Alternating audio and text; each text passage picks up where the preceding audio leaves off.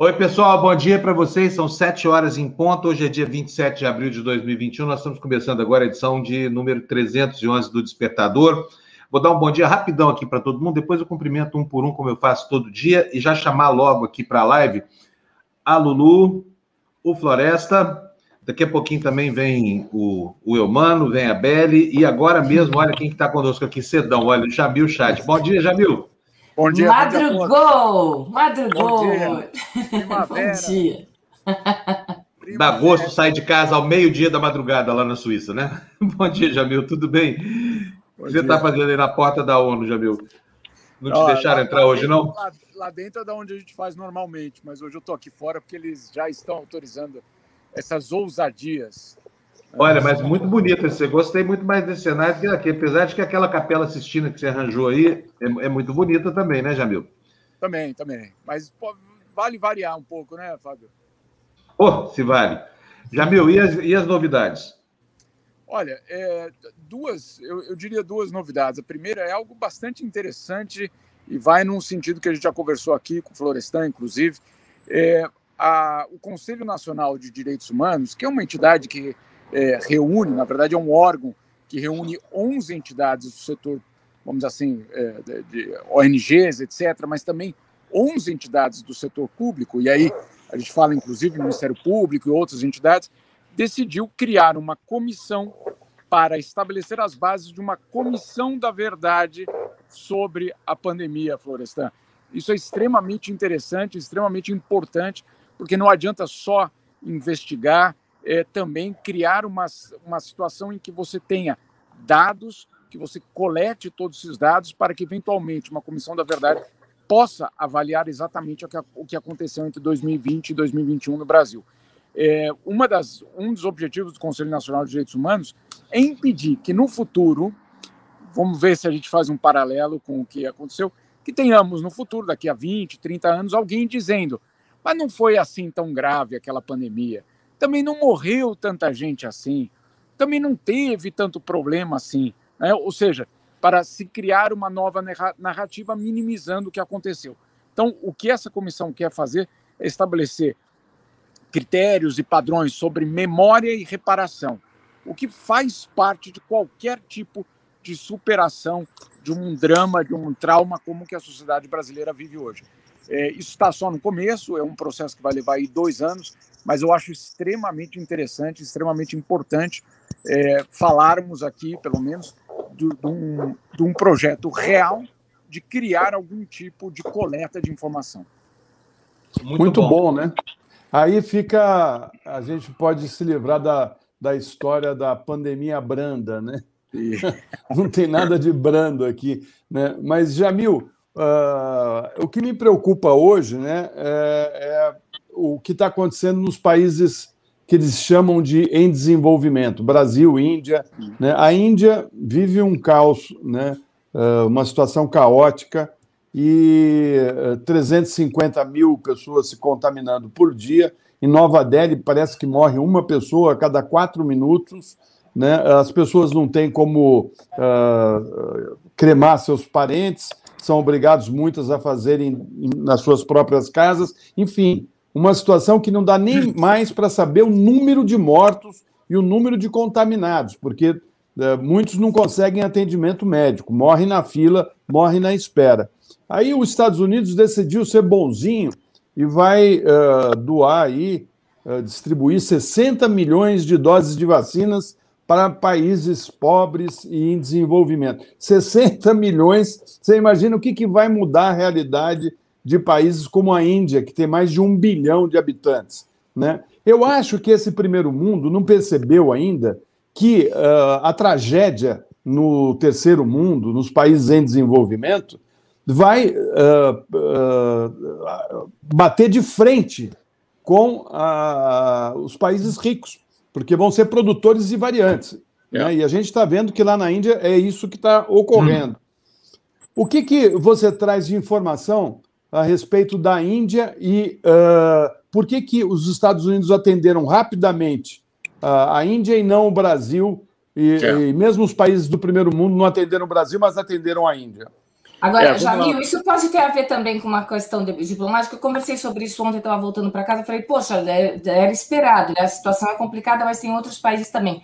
Só que a gente também tem uma relação diplomática muito complicada no Brasil, né? Então, isso não vai fazer a diferença na hora dos Estados Unidos já está fazendo, exatamente, foi, foi o que eu imaginei. Já falei, já vai fazer, porque assim, por mais complicada que a gente também teve, tem uma situação diplomática muito complicada para o nosso país. Lu, a, a Índia fez um apelo na sexta-feira. Nós estamos na terça-feira e a ajuda internacional já está chegando. Ou seja, é, tem, teve uma, uma reação muito rápida dos países ricos, principalmente dos Estados Unidos e Reino Unido. Aí tem vários fatores, mas sim, um deles é o fato de que a gente rompeu, ou é, vamos, vamos, vamos colocar aí o que aconteceu nos últimos dois anos, é, é muito óbvio que você tem uma, uma, uma, sensação em relação ao Brasil de desconfiança, de desconforto, é, de afastamento. Então, é óbvio que você tem um preço a ser pago. A, a questão da Índia, sim, a Índia manteve uma relação positiva com todos os países, sim, é verdade. Agora, tem outros fatores, tem outras camadas né, nessa história. Uma delas é o fato de que o lobby indiano dentro dos Estados Unidos é muito poderoso. Né, que várias empresas de tecnologia nos Estados Unidos são lideradas por indianos. Então você tem aí uma relação muito diferenciada. Mas sim, Lu, respondendo a tua pergunta, tem um papel é, fundamental a, a, a, o comportamento da diplomacia brasileira. Se você. É, vamos, vamos, vamos tentar aqui usar palavras que não sejam vulgares, mas se você é, menosprezou o outro parceiro por tantos meses, até duvidou se ele tinha vencido a eleição ou não, porque isso aconteceu, lembra, né? Vamos lembrar, né? que ah, teve fraude, né? É, Pólvora. Foi dito isso, foi dito isso pelo governo brasileiro, né? Então, é, imagine você, o cara que ganhou a eleição acusado de fraude pelo outro, falar ah, agora eu vou ter que ajudar ele. Não, eu vou pensar uhum. duas vezes. Então, esse é um primeiro ah. aspecto. Agora, o Florestan tocou num assunto que eu acho que é a outra grande lição da pandemia. 60 milhões de doses, pelo amor de Deus, não, não, não vacina duas cidades da Índia, ou menos de duas cidades da Índia. Né? Então, é, vamos, vamos, ou regiões, vamos colocar em uma perspectiva. O mundo não precisa de doação, o mundo precisa de uma refundação do que é cooperação internacional. É, doar fica aquele negócio, não, é quando ele quiser, é quando ele já tiver terminado de vacinar toda a sua população, aí ele vai começar a, a mandar doses para o resto do mundo. É, Ô, Isso é absolutamente irrelevante no, na, na, dimensão da pandemia. Isso é um ato de publicidade. É, a gente pode gostar mais do Biden do que do Trump, etc. Mas isso é um ato de publicidade que não resolve a crise internacional. Outro dia aqui foi assim, deu vontade de rir. É, infelizmente aqui a gente não pode fazer isso, mas Macron anunciando ah, o envio de 100 mil doses. Como, como assim 100 mil doses? 100 mil doses dá para nada. Como assim 100 mil doses? São 50 mil pessoas. Nem, nem, nenhum, nenhuma cidade pequena, né? nenhum prédio de Nova Delhi tem 50 mil habitantes. Sabe? Aquela... Perdão. Ô, Jamil, agora deixa eu te perguntar uma coisa. Tudo isso que essa situação desconfortável do, do Brasil foi obra e graça do tal do Ernesto Araújo, o estratosférico, o, o doido de pedra. Agora, Foi. o Brasil está querendo indicá-lo para embaixador da OCDE. Por que OCDE, hein, Jabil? Então, olha só que curioso, né? É, o Brasil quer entrar na OCDE, isso não é segredo para ninguém, não tem.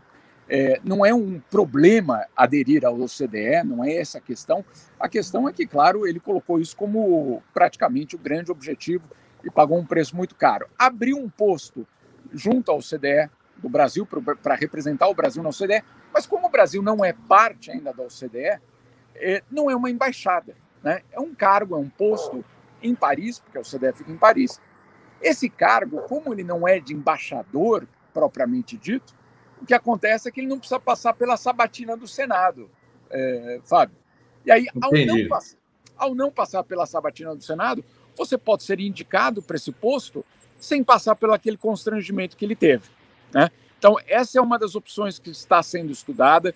É, é, é, é dramático para o diplomata local, que é o Carlos Marcos Cosendei, que é um diplomata brilhante, o, o atual representante brasileiro é, na OCDE, é, um dos melhores é, diplomatas em termos de, de, de, assuntos comerciais, econômicos, respeitado por vários outros países, todo mundo conhece ele é, entre os, vamos assim, os peritos no comércio internacional, mas, eventualmente, para dar lugar para o Ernesto Araújo, ele vai ter de buscar outro cargo.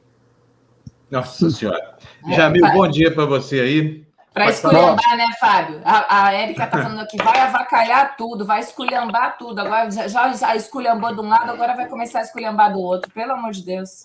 É isso. Pois é. Mas, assim, o Jamil... é, é, a solução fácil, porque aí ele não precisaria, passaria pelo Senado. Essa é a resposta. Muito bom. Jamil, pede para o Fábio Panuzzi aqui na, da TV Democracia comprar um tripézinho para você portátil, né, para você não ficar pagando esse mico de ficar segurando o celular na mão. É aquela rede. Como é que pode chama? Até ir andando. Oi? Pode até ir andando. O meu tripé vai andando, viu? Mas, é isso aí. Ó, o tripé dele é bípede. Vale, tripé dele vale, é bípede. Vale o investimento, viu, Jamil? Porque você coloca e você faz, não mexe, você vai andando assim, é, é uma maravilha. É, Vamos fazer é isso. Vamos fazer isso. Jamil, bom dia para você. Aproveita esse dia lindo aí na Suíça, aproveita por nós. Desculpe o. o... Hello? Fuck you. Fala pra ele, não. Fuck you. Não, não, amigo meu. Ah, é amigo? Meu, ah, amigo. Então tá bom. Então, not fuck you. You don't have to fuck anymore. Ah, Ô, Jamil, tudo bem? Ah, Jamil, então tá bom. Então, um abração para você. Bom dia na Suíça. Vamos tocar o jornal aqui, que hoje nós estamos tudo lotados aqui. Valeu. Bom dia para você. Jardim lá que já... Suíça é espetacular. Qualquer lugar para onde você vire a câmera, tá lá o, o pessoal todo, né? Gente, olha, deixa eu trazer o Eumano que já está aqui na nossa tela. Hoje o jornal está lotadaço. Bom dia, Eumano. Bom dia, tá me ouvindo bem? Muito agora bem, Eumano. Sim. Agora sim, tá ouvindo muito bem. Tá lindo e tá super audível. Eu, mano, bom dia. Tá Hoje teremos, gente, vamos começar agora o programa. O Jamil precisou entrar mais cedo hoje, nós vamos começar agora o jornal. Então, bom dia para vocês. Deixa eu dar bom dia aqui para a galera. O Franz Hilder, de novo, primeiro lugar aqui, o campeão do nosso pódio do Bom Dia aqui no Despertador. Ivan Carmo, bom dia. Salvador, Patrícia, bom dia, Tarsila. Bom dia, Silvio. Bom dia, Gislene. Bom dia, Érica, nossa fofolete cinematográfica. Bom dia, Maria Tereza do Rio. E tem várias Maria Terezas aqui nesse horário, gente. Lília Machado, Rubens Alves, Yara Machado, Cecília Spatz, vacinada contra a Covid lá na Alemanha, toda pimpona. Daqui a pouco a gente vai tentar falar com ela. Biase Arquitetura, bom dia e obrigado pela sua doação desde já. É, e a Cecília aqui pedindo like, ó. Galera, é o seguinte, vamos logo para as capas dos jornais, porque nós temos um monte de coisa para falar hoje. O jornal está apertadão. Fernando, bom dia. Dedos ligeiros aí para nós, por favor. A leitura vai ser rápida, rápida das capas aí. Folha de São Paulo na sua tela. Manchete principal na véspera de CPI, governo tenta tirar Renan da relação. Que jogadinha safada, Bia. Pelo amor de Deus. Carla Zambelli, não foi Bia não. Vale tem lucro de 30 bilhões e meio no primeiro trimestre. Grupo do Rio firma acordo de compra da companhia Hering. Ontem os, os negócios foram, né? O dia teve agitado aí na área financeira. Anvisa nega pedido de liberação da vacina Sputnik. Parabéns, Anvisa. Puxa vida, viu?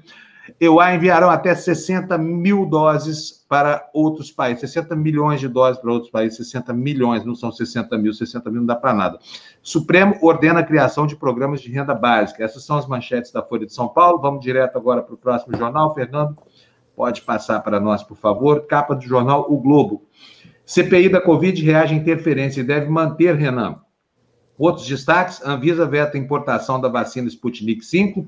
Grupo Carioca compra Hering por 5,1 bilhões e, para abrigar aliados, o governo pode recriar a pasta do trabalho. Aê, Bolsonaro, hein? Faça o que eu falo e não o que eu faço. Ele devia criar a pasta do desemprego, que tem mais gente desempregada do que empregada. Boa, Florestal. Assim como criou, mantém no governo o Ministério da Doença e não da Saúde, né? Exatamente. Todas as chagas. Beleza, vamos para a próxima capa, então, rapidamente, Fernando. Capa do Jornal Estado de São Paulo agora. Está aí, mais uma vez, a mesma manchete, né? Juiz interfere em CPI da Covid, barra Renan como relator. Outros destaques estão aí no mundo negocial. O grupo Soma vence disputa bilionária e compra Hering. Anvisa nega importação da vacina Sputnik pelo Estado. E país, olha aqui, ó, a gente estava falando aí de diplomacia e tudo mais, o Brasil está devendo 10 bilhões para organismos internacionais, está super desmoralizado. Vamos agora ver a última capa que a gente lê todo dia, que é a capa do jornal É o País.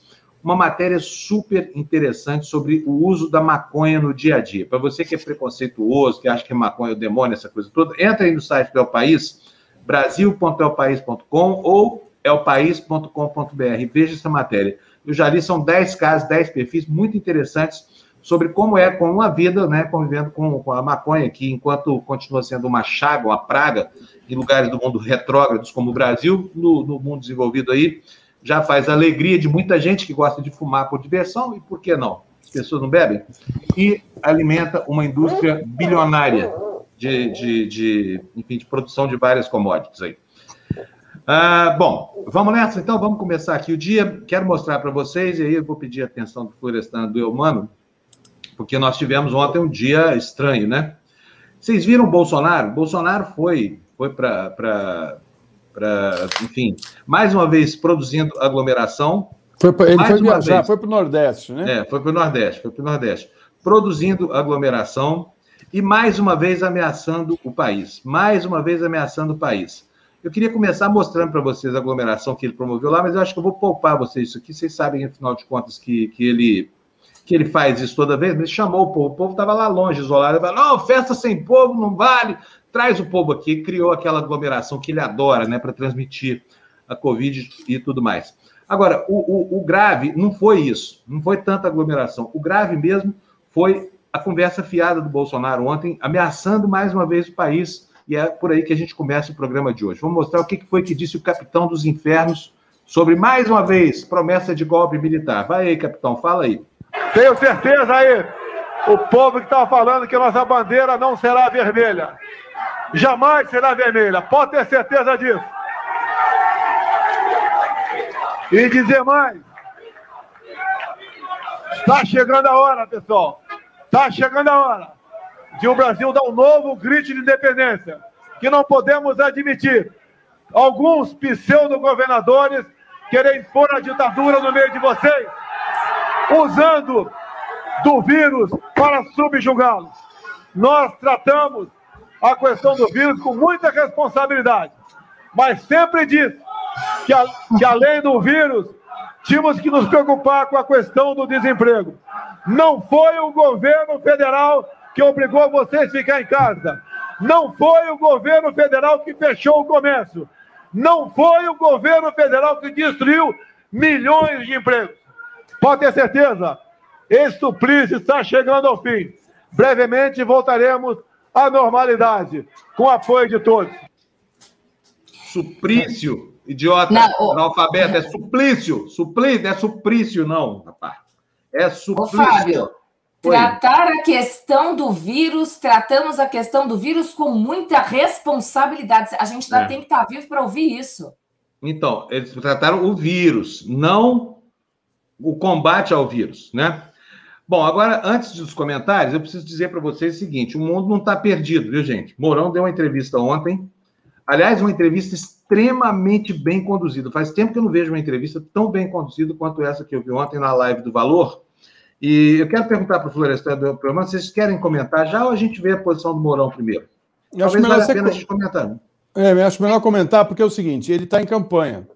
Ele está uhum. fazendo exatamente aquilo que todos nós já dizíamos lá atrás, que ele ia dizer que a economia desandou por culpa uh, daqueles que não souberam uh, conduzir o enfrentamento à pandemia, que para eles, para ele a, a, a questão era o trabalho, né, e não essa coisa de fazer o isolamento e tal. É o discurso de um genocida, exatamente de um genocida, porque ele não fez nada para evitar a contaminação das pessoas. Até o uso da máscara uh, ele desprezou.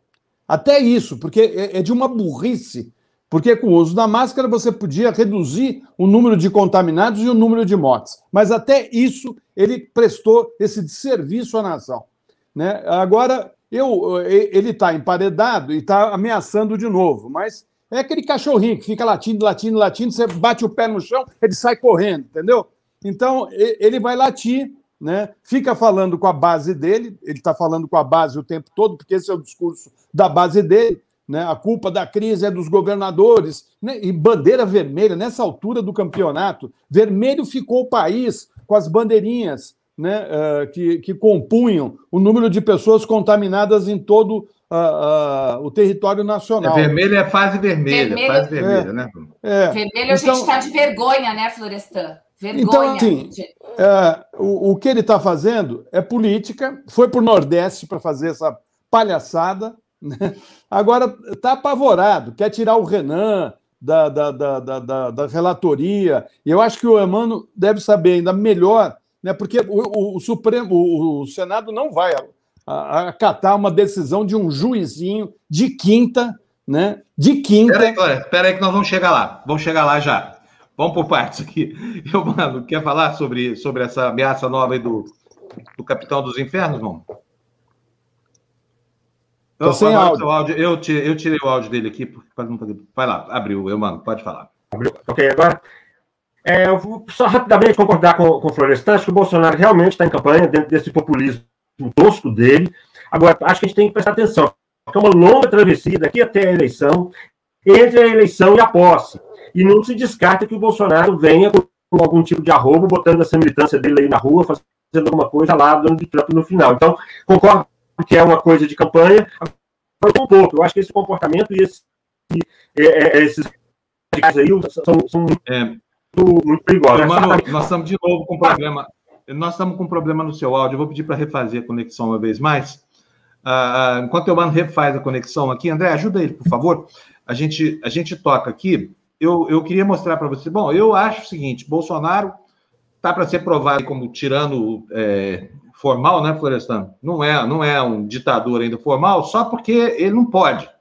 Bolsonaro é um, é um cachorro velho, cachorro caído do caminhão de mudança, ele perdeu o rumo da história e está absolutamente nervoso por conta dessa CPI. Agora, não é só campanha, não, viu, Florestan? Isso aí é uma ordem para essa horda dele sair saqueando o supermercado e, e, e fazendo zona no país para que ele justifique: oh, não, eu sou o pacificador.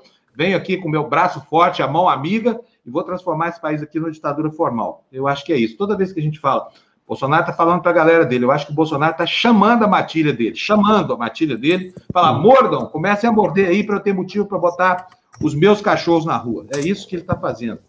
Agora, o Mourão, Florestan e Lu, deu uma bela tranquilizada no país ontem. Vocês viram a fala do Mourão? Ó, só Mourão pra... fez. Desculpe, Fábio, é que tem gente querendo saber aonde que era uh, que o Bolsonaro estava. Ele estava em Salvador, num é. evento em Salvador, e foi em Salvador que ele falou isso. E quem gravou foi a TV Aratu, que é uma coligada, se não me engano, da TV Globo. Exatamente. E aí agrediu uma repórter. Chamou o repórter de imbecil, mais uma vez. Mais... E outra coisa, a macheza do Bolsonaro, estou começando a duvidar dela, sabia? Vou pensando aqui como um, um troglodita, como o Bolsonaro, mas que diabo de homem é esse que só enfrenta a mulher? Não fala nada para homem nenhum. Hein, Florestan e Lu? Lu, o que, que você acha disso? Toda bobagem que esse sujeito fala, ele escolhe uma mulher para atacar. Por que isso, hein? É, vai ver que ele acha que não vai ter que volta, né? Pode ser, mas é o sexo frágil, mas ele, ele lê do engano, lê do engano, porque a gente está aí, a gente viu o exemplo da Patrícia, né? A gente tem como uhum. exemplo a bandeira levantada pela Patrícia, onde ela chegou. Mas é. é Aliás, a, a repórter ontem mandou muito bem também. Hein? É, Adriele né, Veiga, né? Adriele Veiga, uhum. repórter do é SBT, não é TV Globo, não, viu? É SBT. É, SBT. É, e. SBT ela, ela falou que o papel dela estava com, que ela cumpriu o papel de repórter e fez a pergunta que deixou ele uh, revoltado, né? É. desestruturado, né? Porque ficar fazendo pergunta que o cara quer responder e levantar a bola dele não é o papel do jornalista e do bom repórter. E, portanto, ela estava fazendo bom jornalismo. Né? Agora, isso mostra bem né, o despreparo, a desqualificação desse cidadão para ser uh, o presidente do país, para ser qualquer, cargo público. Ele não tem uh, condições nenhuma de ter nenhum cargo público. Né? Me estranha, eu vou repetir isso a vida inteira, me estranha ver os oficiais das Forças Armadas com esse sujeito. Olha, é muito estranho, é terrível, é triste ver as Forças Armadas de um país caminhando com um sujeito como esse e achando tudo muito normal. Né? Nós estamos com um problema sério aqui Ele, pela frente. É, Floresta, eu acho que é, o Bolsonaro não tem várias coisas, entre elas, inteligência emocional. Tá? Entre elas, porque são várias outras coisas. Ele Bom, ainda foi gentil, Lu, ao estabelecer um qualificador para essa inteligência. Acho que o Bolsonaro não tem inteligência nenhuma. Ele é, nenhuma. matéria de inteligência, ele é um vegetal. É só os neurônios suficientes para fazer aquele corpo funcionar. O Fábio, é... ele está obedecendo à risca aquilo que o Bannon e o pessoal do Bannon diz para ele fazer. Né? Agora... E ele tem todo um sistema montado de fake news. Ele tem um, um, esquema montado de fake news que vem lá de cima. Acho que quem não viu, tem uma entrevista do Felipe Neto que ele explica direitinho o funcionamento uh, dessa operação. E que já ela funciona já sem até a ajuda de robô já tem uma estrutura montada de, de pessoas, tem uma pirâmide, lá em cima, lá de cima saem as fake news que se esparramam pelos WhatsApps e pelas redes sociais. Olha o Eric aí falando, viva a maconha. O Eric é um grande hum. pesquisador dos efeitos da cannabis para uso veterinário, faz experiências super legais na Santa Catarina, ele é professor universitário, e eu quero dar os parabéns para o Eric pela persistência aqui, viu? Ô, gente, agora acontece o seguinte, olha, é, o Florestan falou, olha, a gente tem criticado aqui as Forças Armadas e tem mesmo. Mas às vezes eu acho, que, gente, que elas não estão merecendo mais, não. Porque, olha, julgar pelo Mourão ontem, o Bolsonaro está falando. Eles levaram o cara ao poder. Eles levaram o cara ao poder. Tá, emparedaram o, o Supremo. Emparedaram o Supremo lá atrás. Vamos, vamos ouvir o Mourão para saber se as Forças Armadas estão realmente com o Bolsonaro agora nesse intuito golpista, né? Fala aí, Mourão. É, Cristiano, é o presidente ele coloca sempre aí né, nesses discursos dele, né, é a visão clara, né, exatamente da, do mesmo modo como você abordou, né, onde a, as Forças Armadas Americanas né, se contraporam, se contrapuseram né, ao, a, vamos dizer, a, a, aquele ataque que houve ao Capitólio, né, ou seja, um verdadeiro ataque a uma instituição né, pilar da democracia, que é o Legislativo. E as nossas Forças Armadas seguem esse mesmo padrão. Então, o que o presidente coloca aí muitas vezes é em relação a, talvez, algo que ele imagina, ou tem outras informações que eu não disponho, não é? de eminência aí de graves distúrbios públicos, né?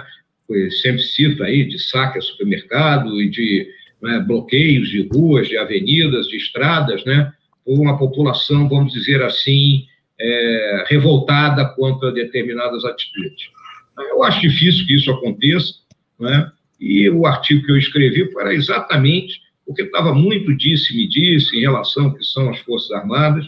Existe um desconhecimento muito grande por, pela elite brasileira, né? a elite pensante sobre o que são as nossas Forças Armadas, que a imensa maioria né, não serviu ao Exército ou qualquer outra das forças, diferente do que ocorre nos Estados Unidos. Né?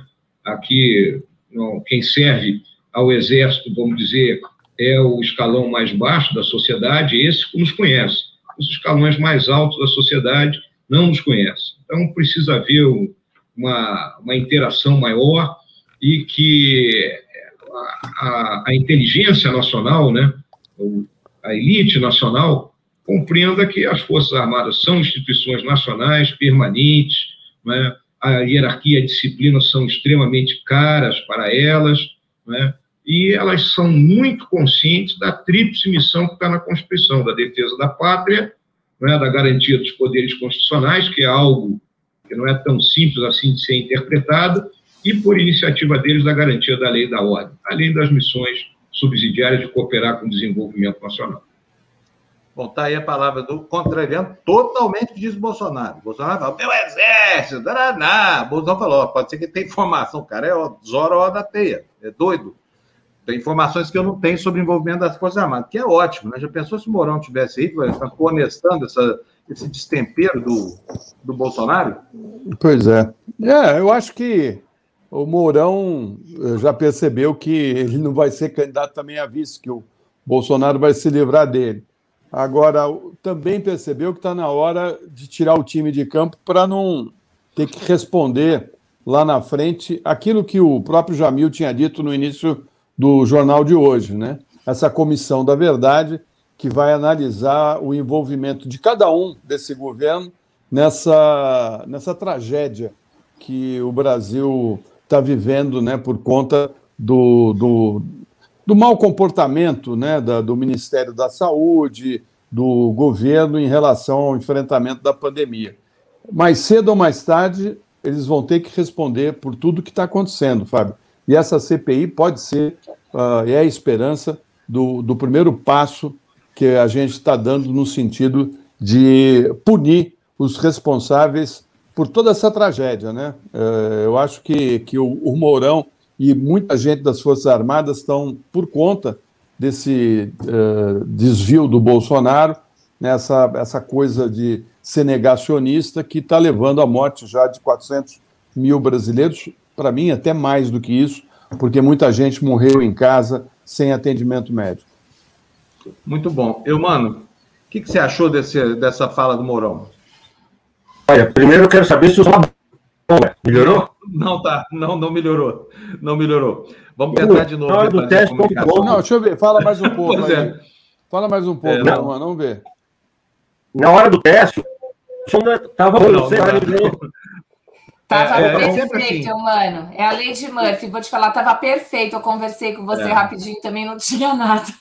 É porque na medida em que o dia começa, a internet começa a ser demandada e às vezes a banda não dá para todo mundo. Vamos refazer a conexão do Eumano mais uma vez aí, porque a palavra do Eumano é importantíssima para a gente entender aqui a, a, a, dinâmica do governo. Enquanto isso, o Florestan, eu vou colocar aqui na tela já o doutor Unaí Tupinambás está aqui com a gente. Doutor Unaí, prazer demais em ver o senhor aqui de novo, tudo bem? Tudo bem, bom dia, Fábio. Obrigado bom pelo convite. Bom dia. Luciana.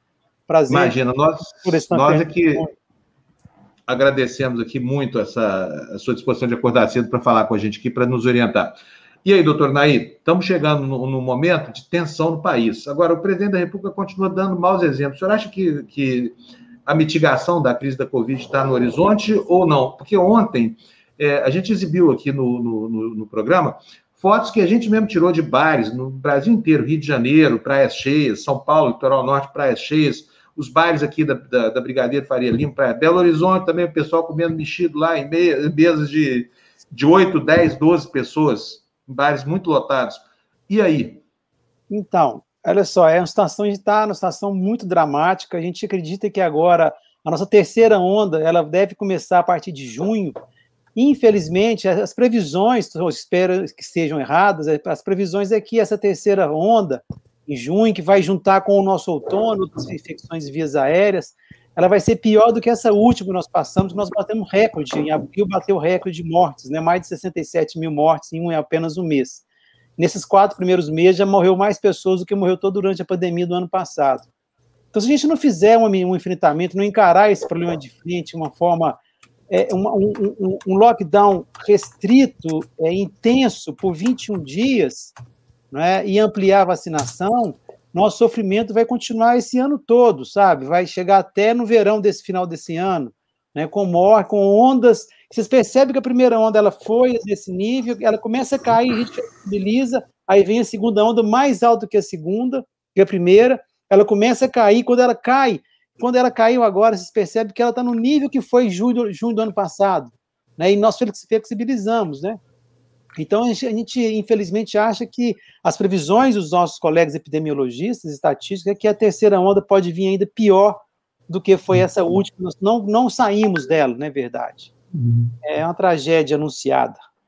Pois é, e aí tem essa questão, tem duas questões importantes nesse momento, né? A segunda dose, tem muitas cidades que estão sem uh, vacina para uh, aplicar a segunda dose nas pessoas que tomaram a primeira, e também a questão da, da, da H1N1, né? Uhum. Que também no inverno vai ser, pode ser um problema. Né? Então tem também que vacinar as pessoas né, para a gripe. Né?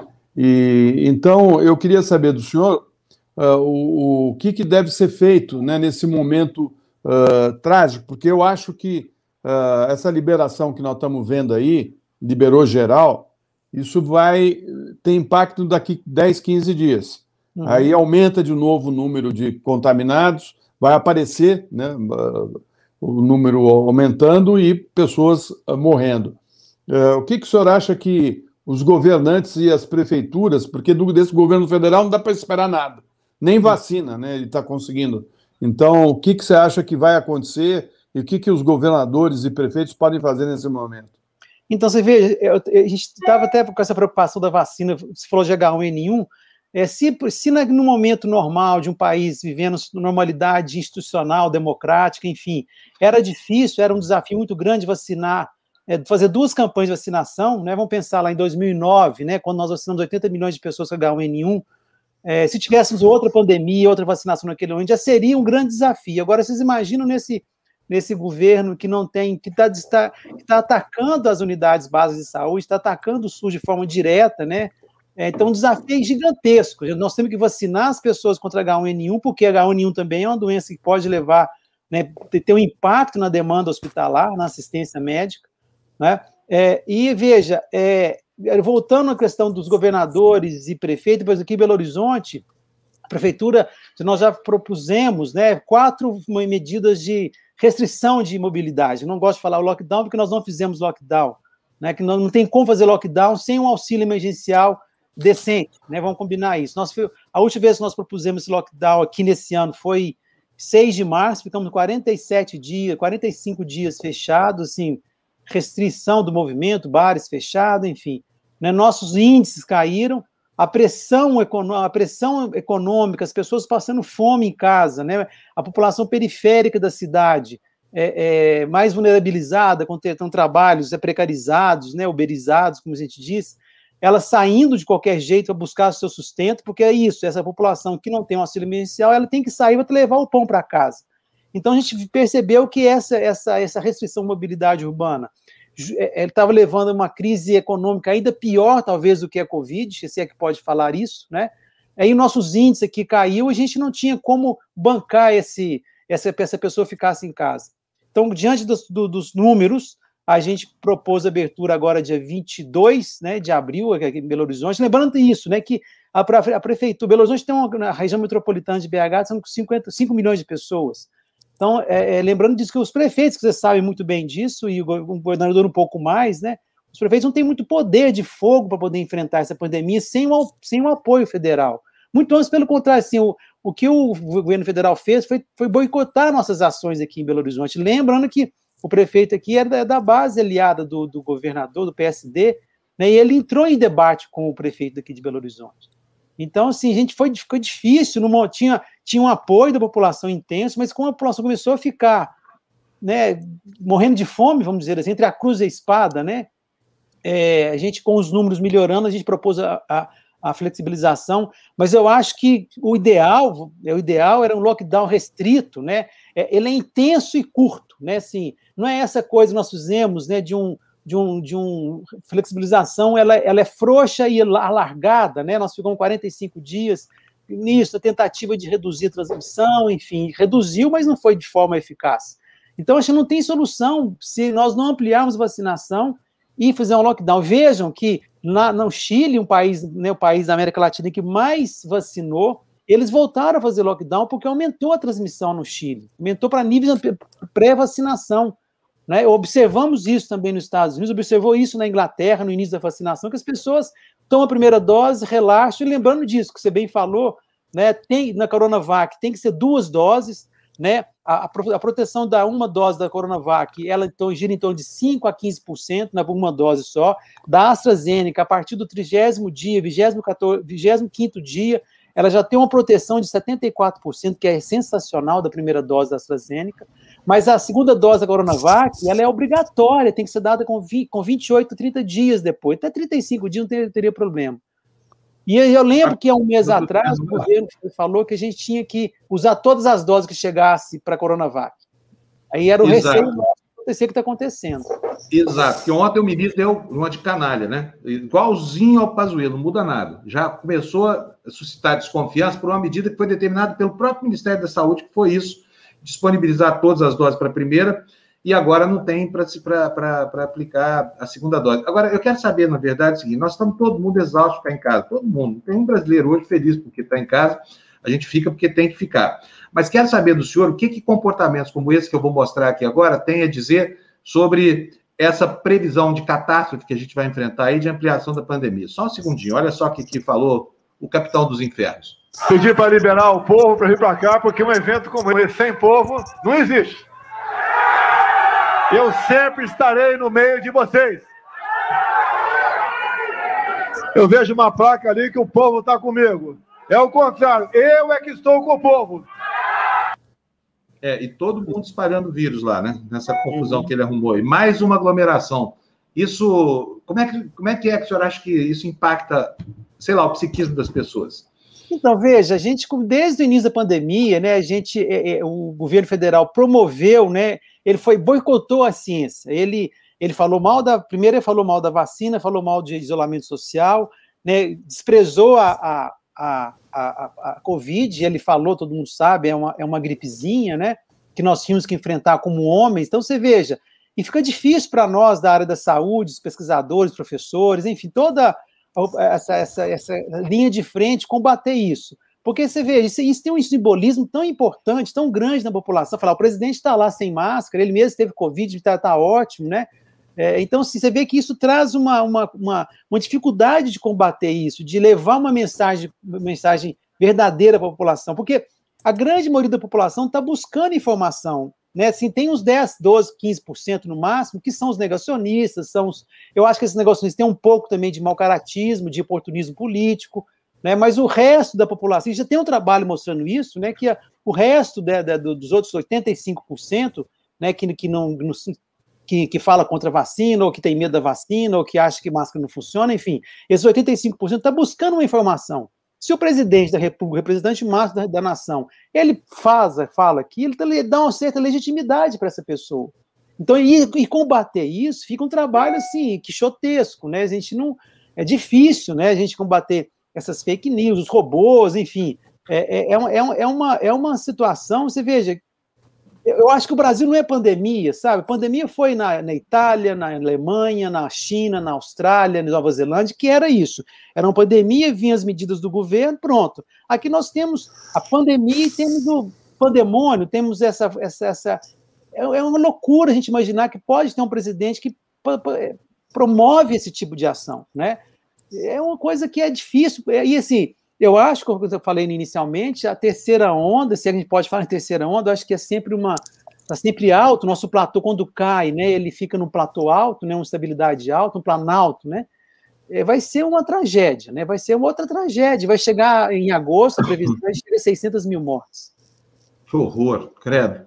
Doutor Nayara, obrigado aqui. Pra, é, é, muito triste a gente, a gente ouvir isso todo dia, sabe? Porque não, não há utopia no horizonte, não há alegria, só tem tristeza. E é o tempo inteiro essa reiteração desses comportamentos antissociais aí. A gente agradece o senhor, porque a gente, a, a gente ouvindo as previsões que vocês fazem, que infelizmente sempre dão. dão Eu queria certo. só que, Fábio, só que o senhor ah, desse uma última palavra rápida. Se a gente tivesse um governo minimamente preocupado em fazer o um enfrentamento correto dessa pandemia, qual seria a situação do Brasil hoje? O senhor poderia dizer, porque provavelmente nós já estaríamos com uma população bem maior sim. vacinada nesse momento, né? Você tem uma ideia de como estaria hoje? É, é, sim, veja bem, tem os dados, vamos, vamos, vamos, vamos tirar China, Nova Zelândia, Vietnã, Austrália, né, que não dá para comparar, que eles são top, né, os top five, assim, vamos dizer assim, que é enfrentar. Tanto é que ontem teve uma festa em Nova Zelândia, um show num estádio com 50 mil pessoas. E lá não tem vacina, né? E a Austrália também. Não, foi na Austrália, desculpa. Não, foi Nova Zelândia. É, Nova... Então, veja, se o Brasil fosse mediano, se fosse, tivesse um desempenho mediano, o Brasil é um dos piores países a enfrentar se o Brasil fosse apenas mediano, apenas mediano, né, na média internacional de todos os países. Eu acho que a gente podia ser muito mais, porque nós temos o SUS, né, com essa capilaridade todos que vocês já foi, foi dito aqui. Então, se nós fosse mediano, né, o nosso desempenho seria se a cada é, era para ter é, um terço de mortes. Então, se de hoje de 400 mil pessoas iriam morrer apenas, entre aspas, apenas, óbvio, 100 mil pessoas, ou seja, de cada é, é, três, de, em cada quatro pessoas, três mortes elas foram desnecessárias, por exemplo. Então você veja o tamanho, né, o tamanho da, da tragédia, né? Assim, muitas pessoas que morreram não precisavam ter morrido, é óbvio, né? Então, se fosse um desempenho mediano, Florestan Fernandes, mediano apenas, a gente teria uma redução de 75% a nossa, a nossa, a nossa mortalidade, claro, já estaríamos né, numa situação completamente diferente, completamente diferente. E só para lembrar, essa semana o Bolsonaro vai cancelar o quadricentésimo milésimo CPF na sua vai, Covid induzida. Doutor Nair, um abração para o senhor. Bom dia, viu? Bom, bom dia. Tchau, tchau, tchau. Gente, é importante ouvir isso que eles estão falando, sabe? Porque deixa eu colocar o Emano de novo. Vamos ver se demos conta aqui. Eu, Emano, fala aí, vamos ver se melhorou o áudio agora. O Emano fica triste porque é o segundo dia. Agora eu acho que melhorou. Fala mais, Emano. Melhorou. Melhorou um pouco agora? Dá para Melhorou um pouquinho, sim. Acho que dá, acho que dá para tocar assim. Antes do Eumano falar, eu quero mostrar uma coisa que ontem que aconteceu. Aliás, Eumano, você quer comentar alguma coisa sobre essa primeira fala do Mourão? Porque eu tenho outras aqui, inclusive o Mourão ensinando a, oposição a derrotar o Bolsonaro, que eu achei espetacular essa fala dele. Aí, vocês querem ver ou quer comentar agora sobre essa que a gente já mostrou aqui? É, eu vou, eu vou comentar rapidinho. É, é, eu acho assim, o Mourão, ele, ele tenta mais uma vez, embora o discurso dele, evidentemente, seja bem melhor do que o do Bolsonaro, mas quando ele fica falando que as classes mais baixas conhecem as Forças Armadas, que a elite brasileira não, não, não conhece, ele está mais uma vez criando uma, uma divisão. E a imagem que o que ele chama de elite da sociedade brasileira tem das Forças Armadas é a imagem que ele nos passa no governo Bolsonaro hoje. É a imagem, de, é a imagem do governo Bolsonaro que o Exército abraçou, que as Forças Armadas abraçaram. É o fato de ter levado, deles terem, do general Pazuello ter sido ministro da Saúde é, dentro, e, e, ter feito ou não feito o, é, o que ele, a maneira como ele agiu. Então, eu acho que muito é isso. Não adianta empurrar a culpa para a elite se as Forças Armadas é que estão tomando as atitudes que hoje é, se mostram aí completamente fora do padrão do que se esperava aí da, da, dos nossos militares, né, né Fábio, né, Florestan? É exatamente isso. Perfeito. Olha, quero mostrar duas coisinhas para vocês. O pessoal está pedindo. Eu não, não ia nem mostrar isso, mas eu vou mostrar porque é, é uma cena tão objeto. E, de novo, como eu disse agora há pouco, de novo, uma mulher. A macheza do Bolsonaro faz com que ele só ataque mulheres. O machão, né? O direito macho, aquele sujeito tosco, rude. Olha só o que, que ele fez ontem. Que preocupação, presidente. O senhor foi criticado, presidente, sobre uma foto passada dizendo o CPF cancelado no momento onde tantas pessoas morreram. O que, é que o senhor tem a dizer? Você não tem que perguntar, não? Deixa de ser idiota. Pensa não, por favor. Olha, o presidente agredindo a repórter aqui verbalmente, chamou, acabou de me chamar, inclusive. Muito corajoso esse presidente. Gosta de agredir uma mulher, né? Ei, dona Michelle, respondeu, né? sabe, É, não respondeu. Ah, olha, agora vamos lá. Ontem, é, nessa longa entrevista que o Morão concedeu à, live do Valor, conduzida brilhantemente pela Maria Cristina Fernandes, o general Mourão deixou clara a antipatia dele pelo Bolsonaro. Claríssima antipatia dele pelo Bolsonaro. Vocês vão ver agora um trecho da fala dele, em que ele ensina as oposições sobre como, como é que pode ser destronado o Bolsonaro. Ouçam a receita. É, alô, pessoal da esquerda, ouça bem o que, que o general da direita está falando. E a minha dúvida é a seguinte: o senhor não quer permanecer como vice ou o senhor já teve alguma sinalização do presidente da República de que ele precisará da vaga para fazer uma nova composição política?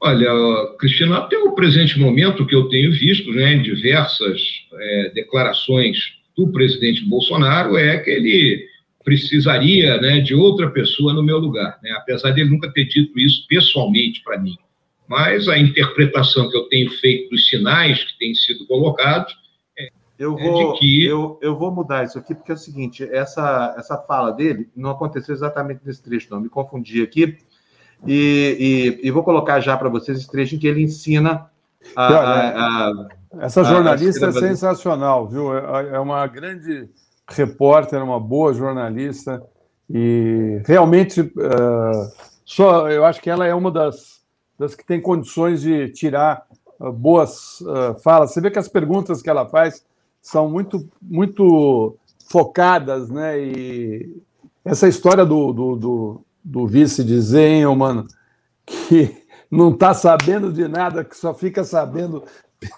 pela imprensa, né? O cara, o cara não tem nem. Olha só como é que ele trata o vice dele, não conversa com o vice, né? Parece uma coisa de doido, quer dizer, fala das Forças Armadas e não conversa com, com o general, que é o vice dele.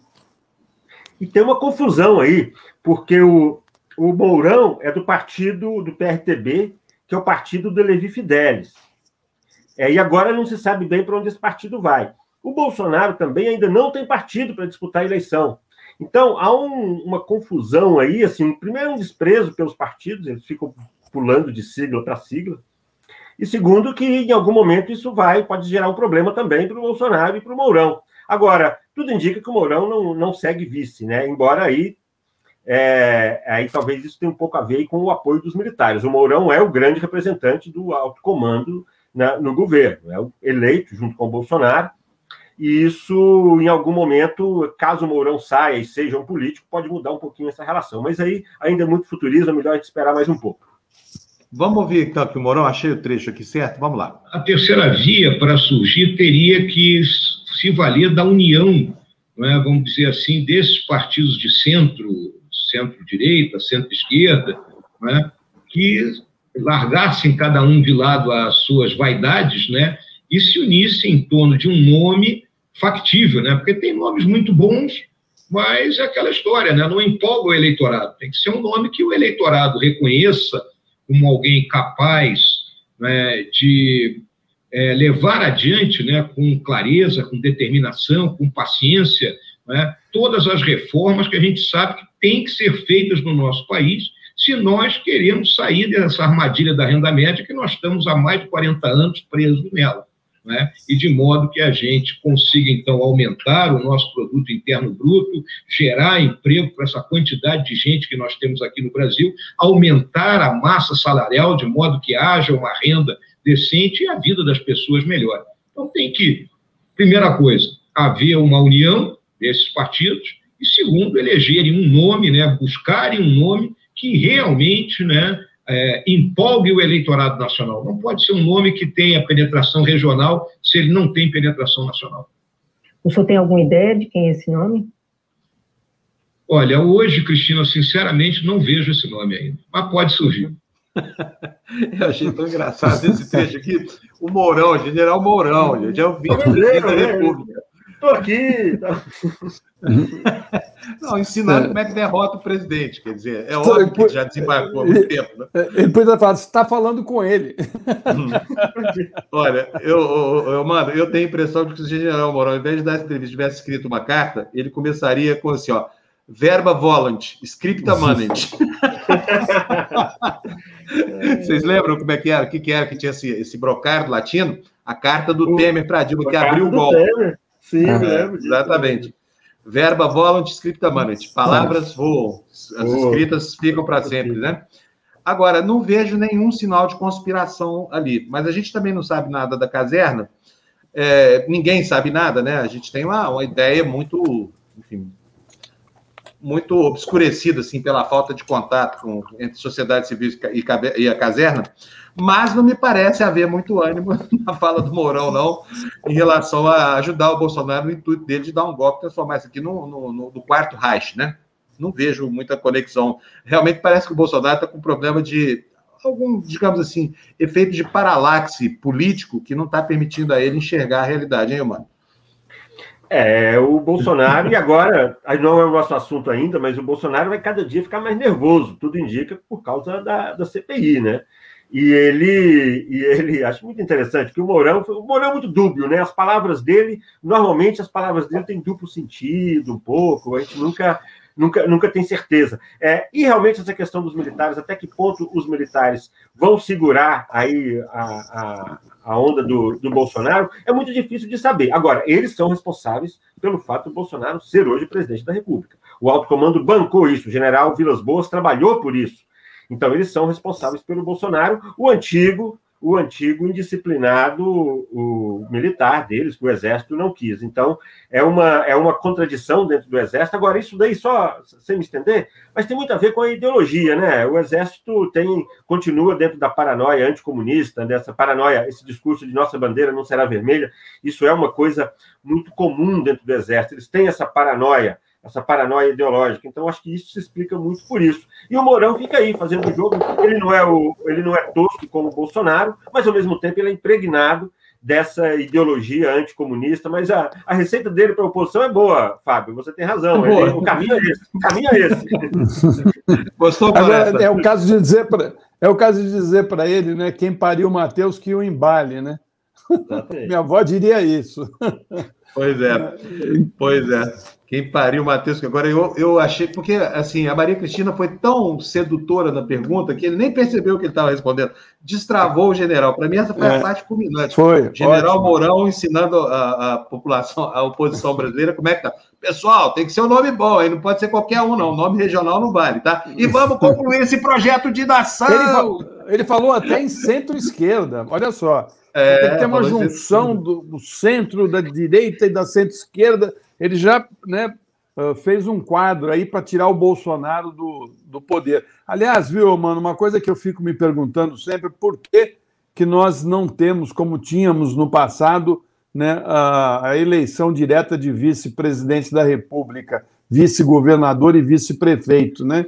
E também por que, que a gente tem ainda essa coisa que escandalosa que é o suplente do Senado. Né? O sujeito se elege senador, o outro é um empresário, financia, o cara ganha a eleição, vai para outro, outros voos e o cara assume um Senado que ele jamais ganharia. Né? Quem seria o Mourão né, para ser vice-presidente? Quem seria o Temer para ser vice-presidente? A não ser os acordos e os interesses uh, ou financeiros ou uh, de base parlamentar, né? É, o, ele, o, a questão do Senado é um escândalo, né? Esses senadores, muitos suplentes que bancam a campanha dos titulares e depois o titular vai para alguma outra função, às vezes, normalmente já pré-acordado, isso é um escândalo. Em relação a vice, até uma discussão se há necessidade realmente de ter um vice. O Brasil tem uma história muito muito turbulenta nessa área. E, ao mesmo tempo, né, Florestan, a ideia de se eleger um vice é boa, dá uma legitimidade. Ao mesmo tempo que parece que cria mais ainda a hipótese de, talvez, de uma conspiração também, de você ter o segunda pessoa eleita querendo o lugar do primeiro.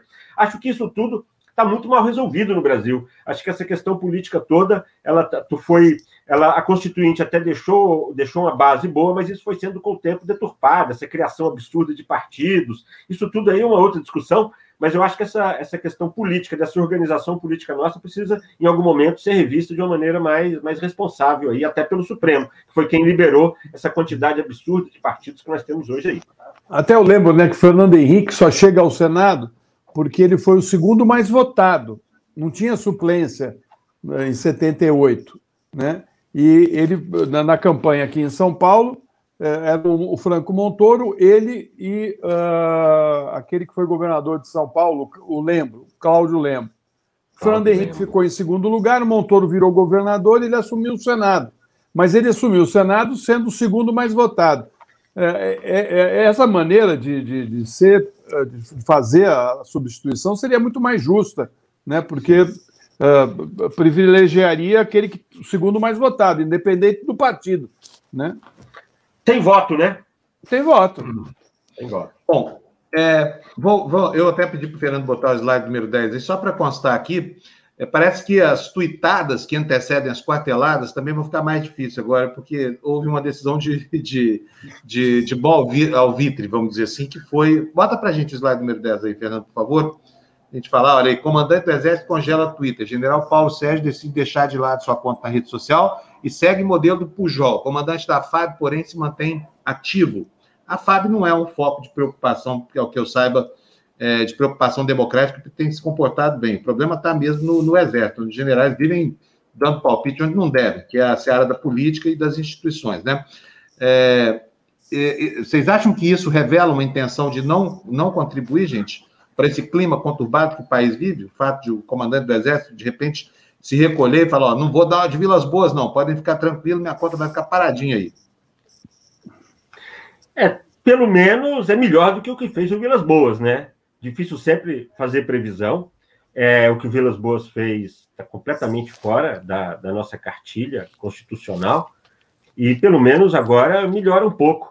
Agora, é preciso que esses sinais todos sejam dados mesmo, eu acho. Assim, mas o fato de haver necessidade disso já significa que as Forças Armadas já se envolveram excessivamente na política. Não deveriam, deveriam estar quietas nos quartéis, não deveriam estar ocupando aí mais de 7 mil cargos na administração pública.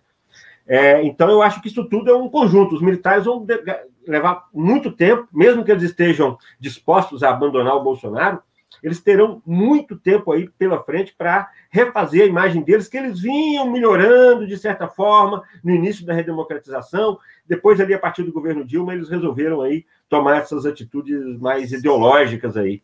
Então, eu acho que é um pouco, um pouco nesse caminho, viu, Fábio? Muito bom. Quer falar, Floresta? Não, vamos lá. Vamos lá. É, bom, eu vou pedir para o Fernando colocar agora o slide número 11, porque temos aí um ruído com o Pazuello. Ontem vocês viram ele aqui, a gente mostrou a foto dele passeando desrespeitosamente. O Pazuello também é um cara sintoso para caramba. Nunca vi um general assim tão pouco afeito, digamos assim, as, as vicissituações, tão pouco afeito às qualidades necessárias para ser um oficial general. Como assim, general que cumpre ordem? Que história é essa? General planeja, general é, é, é, é o pico, é o é a culminância da carreira militar, porque eles produzem ordem, não é que eles vão seguir ordem. Não, o Pazuello tem, a gente falava aqui de Sargento Pazuello, mano, porque ele é um general cumpridor de ordens, né? Sargentão Pazuello. Agora, põe aí para a gente, por favor, Fernando, olha, o, o, slide número 11. Planalto trabalha pela submersão do general Pazuello. Destacar a escassez mundial de vacina é parte da estratégia. Vídeo do ex-ministro sem máscara no Amazonas irrita assessores. Lu. Com receio de um aumento ainda maior de sua rejeição e dos impactos disso sobre suas chances de reeleição, o presidente Jair Bolsonaro escalou integrantes da equipe ministerial e montou o gabinete de inteligência para blindar a gestão federal na CPI da Covid. Apesar de repetir em público que não se preocupa com a instalação de comissão, Bolsonaro tem manifestado em caráter reservado irritação com a possibilidade de uma devassa em contratos do governo e de que auxiliares presidenciais sejam posteriormente investigados pelo Ministério Público. Ao mesmo tempo, o Planalto quer descrição por parte do general Eduardo Pazuello, ex-ministro da Saúde e um dos principais focos da CPI. E aí, vocês acham que ele consegue esconder um estrupício desse? Mostra, vai, mostra, mostra a matéria seguinte que vai ver se vai dar certo ou não. O cara então, Vamos lá. Põe lá, põe a próxima aí, o, o, o Fernando. Olha aí, ó. Olha o estrupício aí, ó. Ida ao shopping sem máscara, Lu. Nós já mostramos, mas nunca é demais repetir, né? Vai, Lu, lê pra gente, por favor. Era só um pouquinho, porque eu mudei eu, aqui. Eu leio aqui. aqui eu sem máscara. Aqui. Sem máscara, ler. o ex-ministro da Saúde, Eduardo Pazuello, esteve anteontem em um shopping de Manaus. Segundo o estabelecimento, o general foi orientado e teve de comprar uma máscara para poder permanecer no local. Eu vi ontem na CBN, o Rodrigo Bocardi estava falando no programa dele da tarde, ele falou assim, ah, onde é que eu compro isso aí? onde é que eu compro isso aí? O que, que ele queria comprar que eu não sei, Lu? Uma máscara, porque ele estava ah, sem, não, ele estava ah, no chão. Eu sei, isso depois que ele foi abordado por essa moça que fez a foto. Mas eu queria saber o que ele foi comprar no shopping. Alguém perguntou para ele? Não. Não, não, não era máscara, né? obviamente que não era. Lá, é, agora, você vê a cara, a cara de pimpão dele, né? É, acho que até ele, ele, não quis pôr a máscara para todo mundo reconhecer. Isso, isso, aí era o ministro da Saúde, né? Ah, acho que essa coisa da vaidade, né, de ter sido ministro, e, enfim, ele foi lá desfilar no shopping, né, uh, sem nenhuma uh, ação de, de, de proteger uh, as pessoas, né, porque ele coloca em risco todos aqueles que chegam perto dele, né? E, e, e, também meio limitado intelectualmente, né? Porque as variantes estão mostrando aí que a pessoa pode ser uh, reinfectada, né? Ela pode pegar de novo uh, a doença e, e às vezes de maneira muito pior, né? Muito pior. Né? Aí ele pode, ele pode uh, ter pela frente uma situação de ter que ser internado novamente e passar por um aperto, quer dizer, como é que um sujeito desse é general e foi ministro da Saúde? Da Me explica, saúde. é humano. Eu fico imaginando, Florestan, porque o Exército, eu frequentei um pouco como setorista da área militar, frequentei quartéis e, e, e sempre tive boas relações, nunca tive problema. É, mas, assim, há uma disciplina, há uma, assim, você ter uma pessoa descumprindo uma regra, em público, isso sozinho seria passível de ter uma punição militar. Mas nesse governo parece que pode tudo, né? O, o, parece que, que tudo que o Bolsonaro pode falar tudo, os ministros podem falar tudo, o Pazuello, é, que não fazia menor sentido ser ministro da Saúde, também fez do jeito que quis, saiu do jeito que quis, o Bolsonaro elogiando. Então, parece que pode tudo. Mas isso aí é a própria imagem do governo Bolsonaro, né? Um, um desrespeito à saúde da população, aos quase 400 mil mortos. Então, eu acho que isso daí, isso aí tudo vai para a CPI, viu, gente? Isso aí, isso aí tudo tem ah, lugar lá no futuro. Olha só que frase fantástica aqui do Nelson Silva, aqui na nossa área de comentários. Olha, na Índia, o mito é o gado. No Brasil, o gado adora o mito. No mundo sem razão, todos morrem de Covid. Fantástico, fantástico. Muito bom. Parabéns, Nelson. Adorando isso aqui. Eu quero agradecer aqui ao Cadu Lacerda, que nos manda uma doação de 10 reais, dizendo interesse e objetivo do Bolso prolongar a pandemia e lançar nela a explicação do fracasso econômico por culpa daquelas que, ao contrário dele, não deixam, daqueles que, ao contrário dele, não deixam o povo trabalhar. Enquanto isso, rifa o país. E olha, aproveitando que a gente está aqui na área, eu quero agradecer o Ed Luz pela doação de 1,99, que já pingou aqui na nossa conta corrente, e dizer para o Robert Júnior que a gente deseja a ele uma boa recuperação. Ele está dando notícia aqui para a gente que está com Covid. Robert, olha, você, como 90% das pessoas, vai passar por isso tranquilo, tá? Eu desejo você uma boa recuperação e vai dando notícia para a gente saber como é que está o seu estado de saúde, a sua convalescença, tá? Para todo mundo, para quase todo mundo a Covid não é nada. Para 2% da população, vira isso que a gente está tá vendo no Brasil, essa tragédia, né? Bom, gente, vamos lá, vamos começar aqui o jornal, então, do começo, porque o nosso tá, tá uma balbúrdia, isso aqui tá uma balbúrdia Brasilis. E, e, Fernando, põe na gente aí, logo na notícia, na primeira, isso, é o país. Ontem à noite eu estava aqui tranquilo na minha casa, ao finzinho da tarde, quando de repente chega essa notícia aí, que eu li primeiro no, no É o País. A notícia, a manchete, é, diz o seguinte: a notícia sobre Covid ao vivo, juiz impede que Renan Calheiros seja o relator da CPI da Covid. E no, no, no, na chamada, o jornal diz o seguinte: Brasil registra 1.139 mortes nas últimas 24 horas. Europa restringe voos com a Índia por descontrole da pandemia, que registra recorde de infecções em cinco dias. E o governo brasileiro reduz em 31% previsão de doses de vacina para maio. É, o que, que, diz a notícia aí sobre essa decisão desse juiz da segunda vara civil do Distrito Federal? Lu?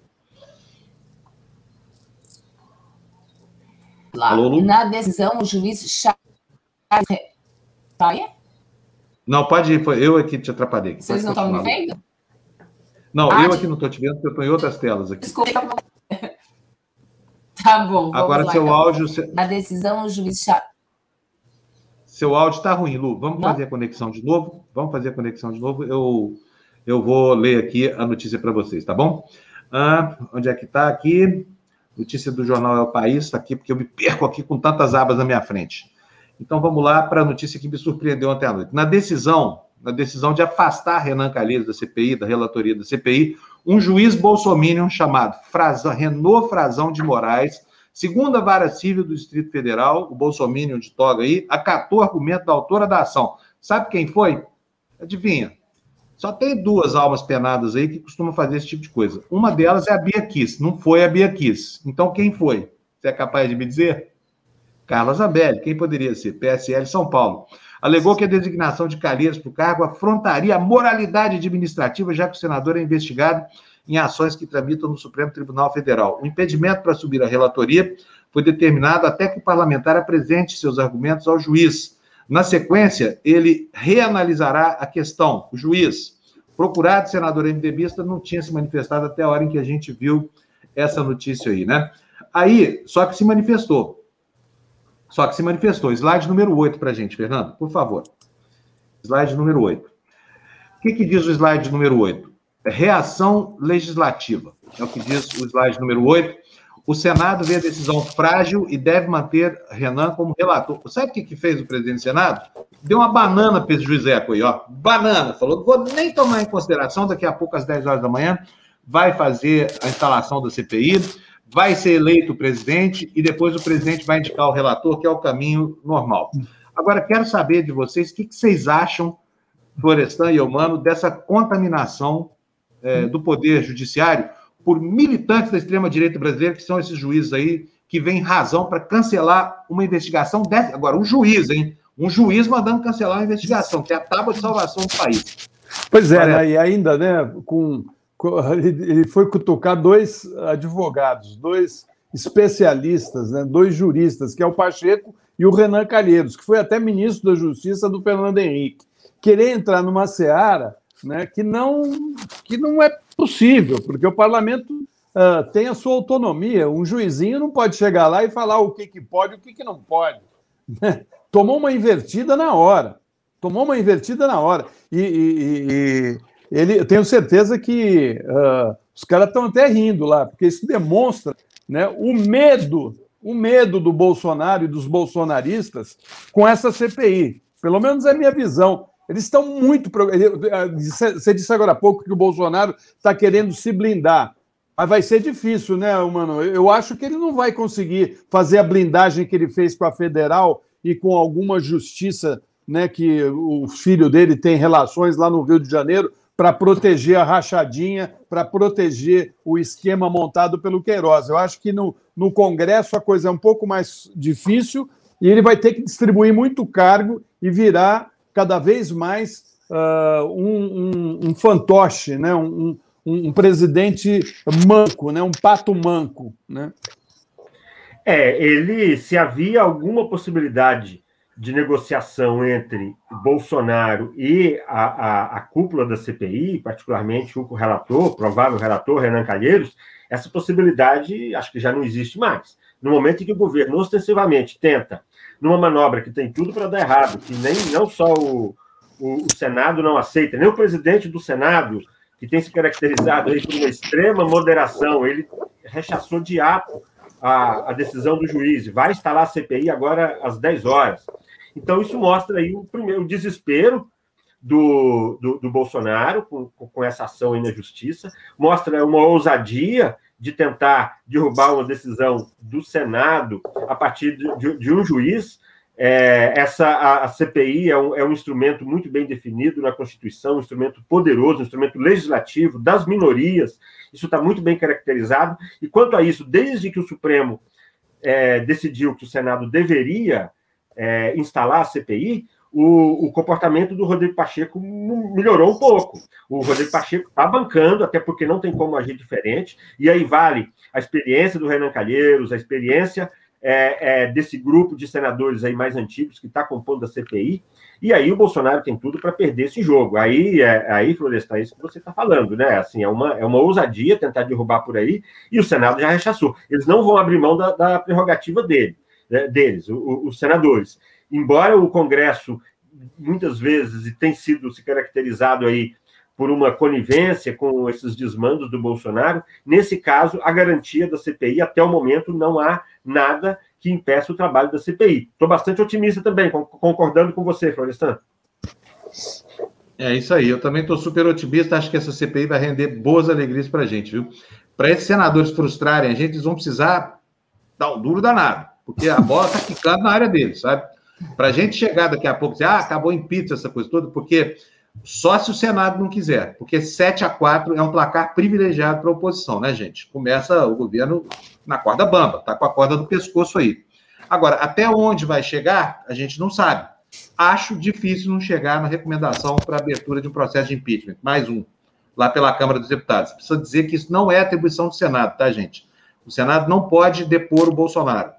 O Senado funciona como tribunal caso a Câmara mande instalar um processo de impeachment. Né? Então, ele é a instância julgadora. Bom, vamos ver o que mais nós temos. Fernando, põe para nós aí, por favor, mais notícia na tela. CPI da Covid estreia sobre. Não, vamos, pode, pode. A gente já falou sobre isso. Vamos para o próximo slide, por favor. É, próximo slide esse que você está vendo aí na, na tela. Procuradoria-Geral da República denuncia governador do Amazonas. Wilson Lima e outros 17 investigados são acusados de peculato e fraudes na compra de respiradores durante a pandemia de Covid, Lu. Vocês me ouvem, Fábio? Você está me ouvindo? Tô, mas não está bom o áudio. Deixa que eu mesmo leio daquilo, porque tá, hoje está difícil a internet, hein, gente? A internet está sacanagem com a gente. Mas vamos lá. A Procuradoria-Geral da República denunciou ontem o governador do Amazonas, Wilson Lima, do PSC, o vice-governador Carlos Almeida, do PTB, o secretário-chefe da Casa Civil, Flávio Antoni Filho, o ex-secretário de Saúde, Rodrigo Tobias, e outros 14 investigados por irregularidades na compra de respiradores durante a pandemia do novo coronavírus. A Procuradoria não pediu o afastamento do governador do cargo. Isso é que eu estranhei. Por que não? Denúncias menos graves do que essa em Santa Catarina, por exemplo, tiveram o condão de afastar um, um governador. Mas vamos lá.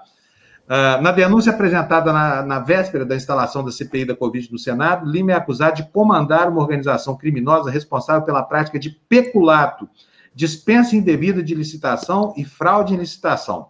O prejuízo apontado aos cofres públicos é de pelo menos 2 milhões 190 mil reais, é o que diz a notícia do Estado de São Paulo, é, Floresta e Eumano.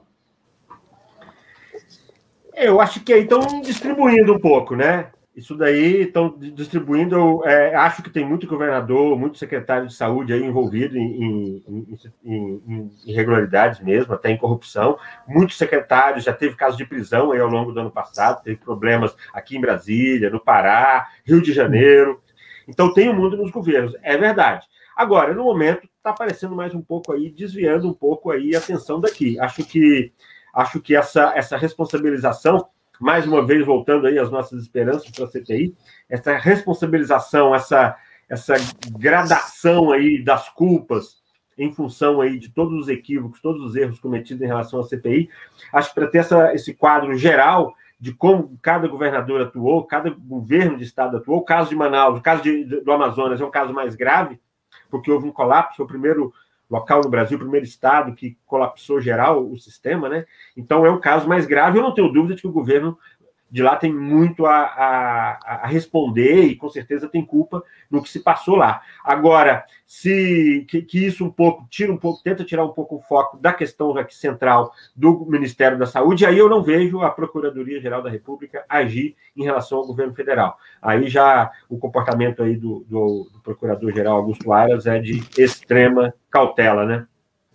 É, tá, tá, tá, aí tá, para mim está muito claro o seguinte, quer dizer, o, o foco principal uh, da, dessa CPI inicial, eu diria inicial, é, é, Manaus, né? o caos em Manaus, que o governo federal está uh, muito envolvido, ele não está pouco envolvido, ele está muito envolvido porque uh, o Pazuello não providenciou o oxigênio, ele não providenciou respiradores, ele agiu de maneira, foi para Manaus e agiu de maneira errada, levando cloroquina, né?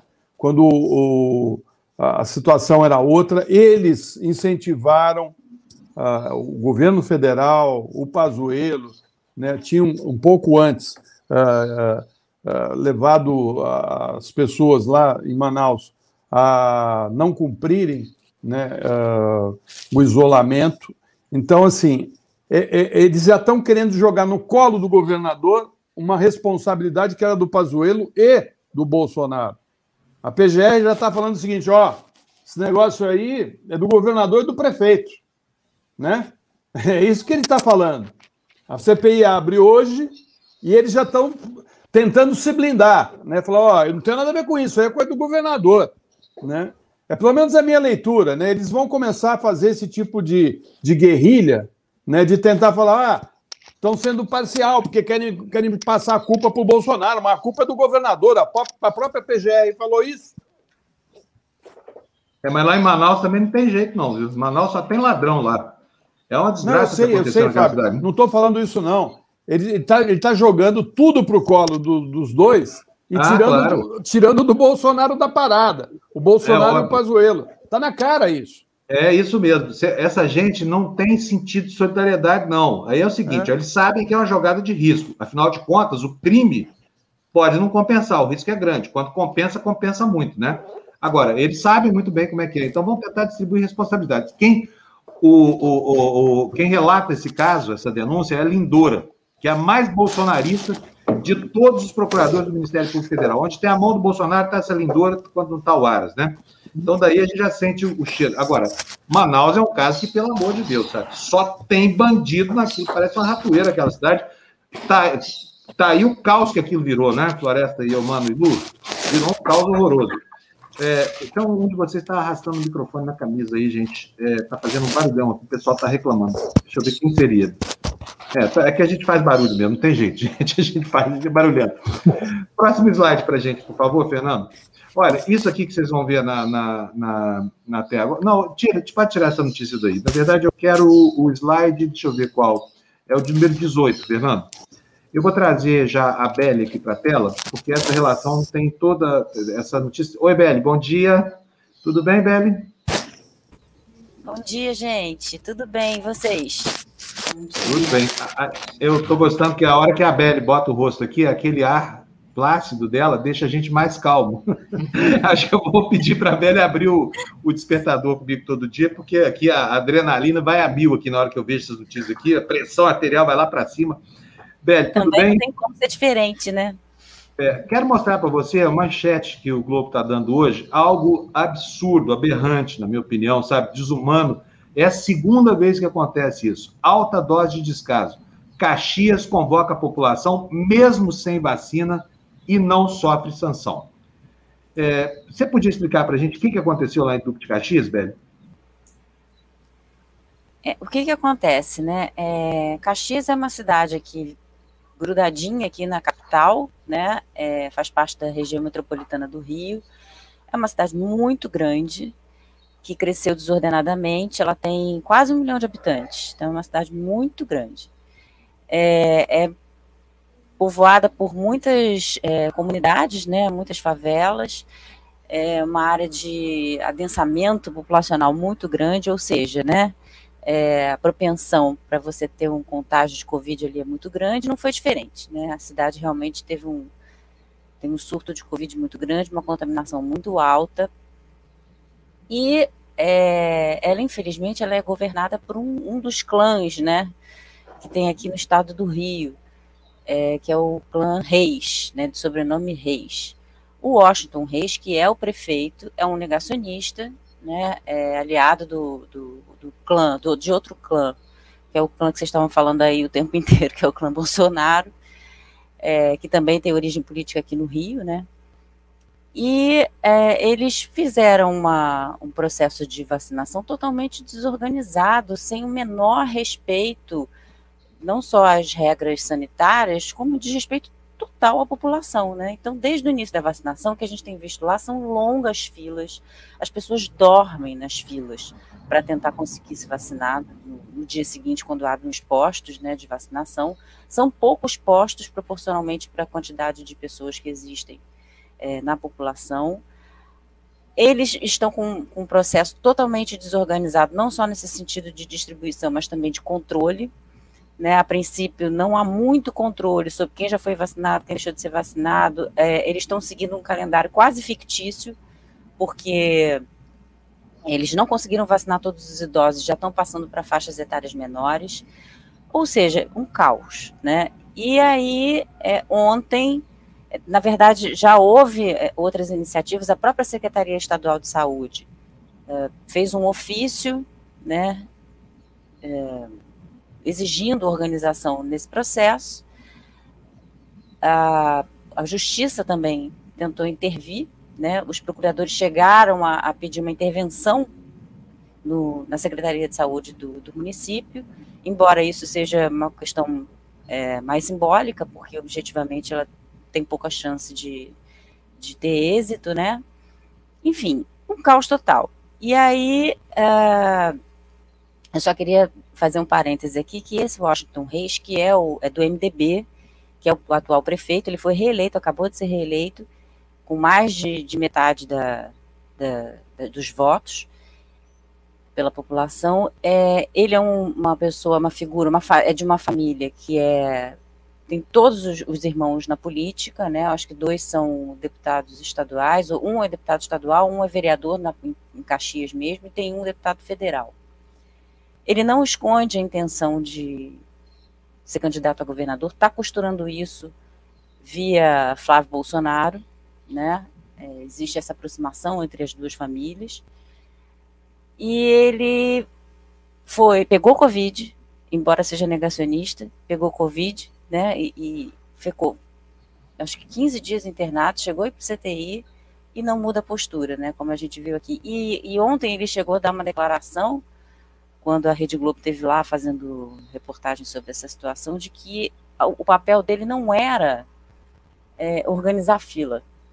Ele era prefeito, ele tinha que anunciar a, a, vacinação e o papel dele não era esse. Quer dizer, é desumano, né? É, é desumano, sim. É uma coisa horrorosa. É a falta completa de apreço pelo mínimo de dignidade que a população pode ter. É um absurdo. Duas vezes isso já, filas gigantes, gente desde madrugada e se contaminando, né? Se contaminando. Porque o cara é Não, chamado. E o pior, eles, eles deram algumas primeiras doses e estão com várias segundas doses atrasadas. Então, milhares de pessoas estão correndo risco de perderem a primeira dose, né? Desperdício de vacina, porque eles não fizeram a reserva, agora não receberam. Enfim, desorganização, descaso, incompetência, acho que tem vários qualificativos aí nesse processo. É, Floresta, Lu e, e vocês querem falar alguma coisa sobre isso, não? Sobre esse ato de crueldade desse prefeito? Não, a, a Beth já disse tudo, né? Espera aí que eu fechei os microfones de vocês aqui por causa do barulho. Deixa é, eu, de novo. Eu, eu, deu, eu tava falando, no, eu não, falei no nosso chat que eu deixo fechado sempre, porque é, para não correr risco de atrapalhar a fala dos outros. É, é, empatia, né, né, Beli? É, é uma pessoa que não sabe que é, é, é, o básico, não pensa no outro. Quer dizer, como é que uma pessoa que vai ocupar um cargo público onde você deve servir, né? Porque a gente não está lá para ser servido, né? Eu sempre falo isso, você tem que botar na cabeça que você está lá para servir. E você serve dessa forma, né? Sem o, o menor cuidado e a menor empatia com quem te colocou ali. Ou mesmo que não tenha colocado, com quem espera um trabalho sério, né? É. Olha, agora tem, tem outra. Agora, Fábio, Mano, Fábio fala, isso é uma coisa muito séria, porque é o retrato do desgoverno do Bolsonaro, né? Porque se nós tivéssemos um governo central uh, articulado, trabalhando no sentido de uh, uh, fazer um, um, um, um, plano junto com os governadores e com os prefeitos, toda essa vacinação estaria sendo feita dentro de critérios que teriam que ser obedecidos e seriam obedecidos. Ou seja, é, é, é essa história do cada um faz o que quer, cada um.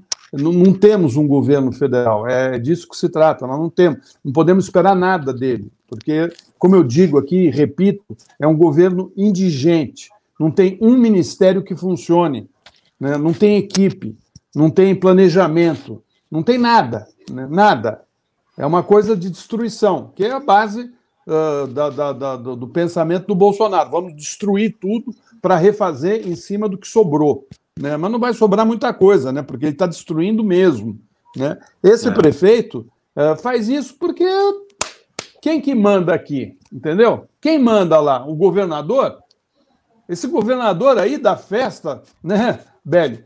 Da festa de aniversário, reúne, é um fanfarrão, né? não tem planejamento nenhum também. Quer dizer, é toda essa base do bolsonarismo, né? é essa balbúrdia, como diria o Carlos Monfort. É isso aí.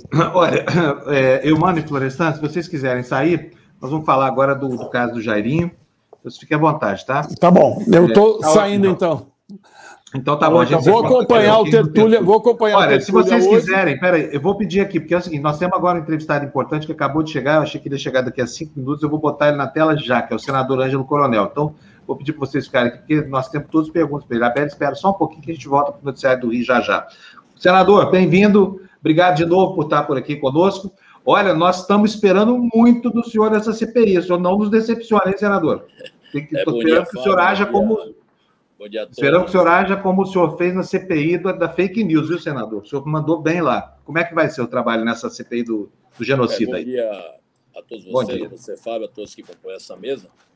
Mais uma vez, é bom estar aqui com vocês. Estamos aí, né, no início de mais uma peleja parlamentar com a instalação dessa nova CPI. Vamos ver onde é que ela vai chegar.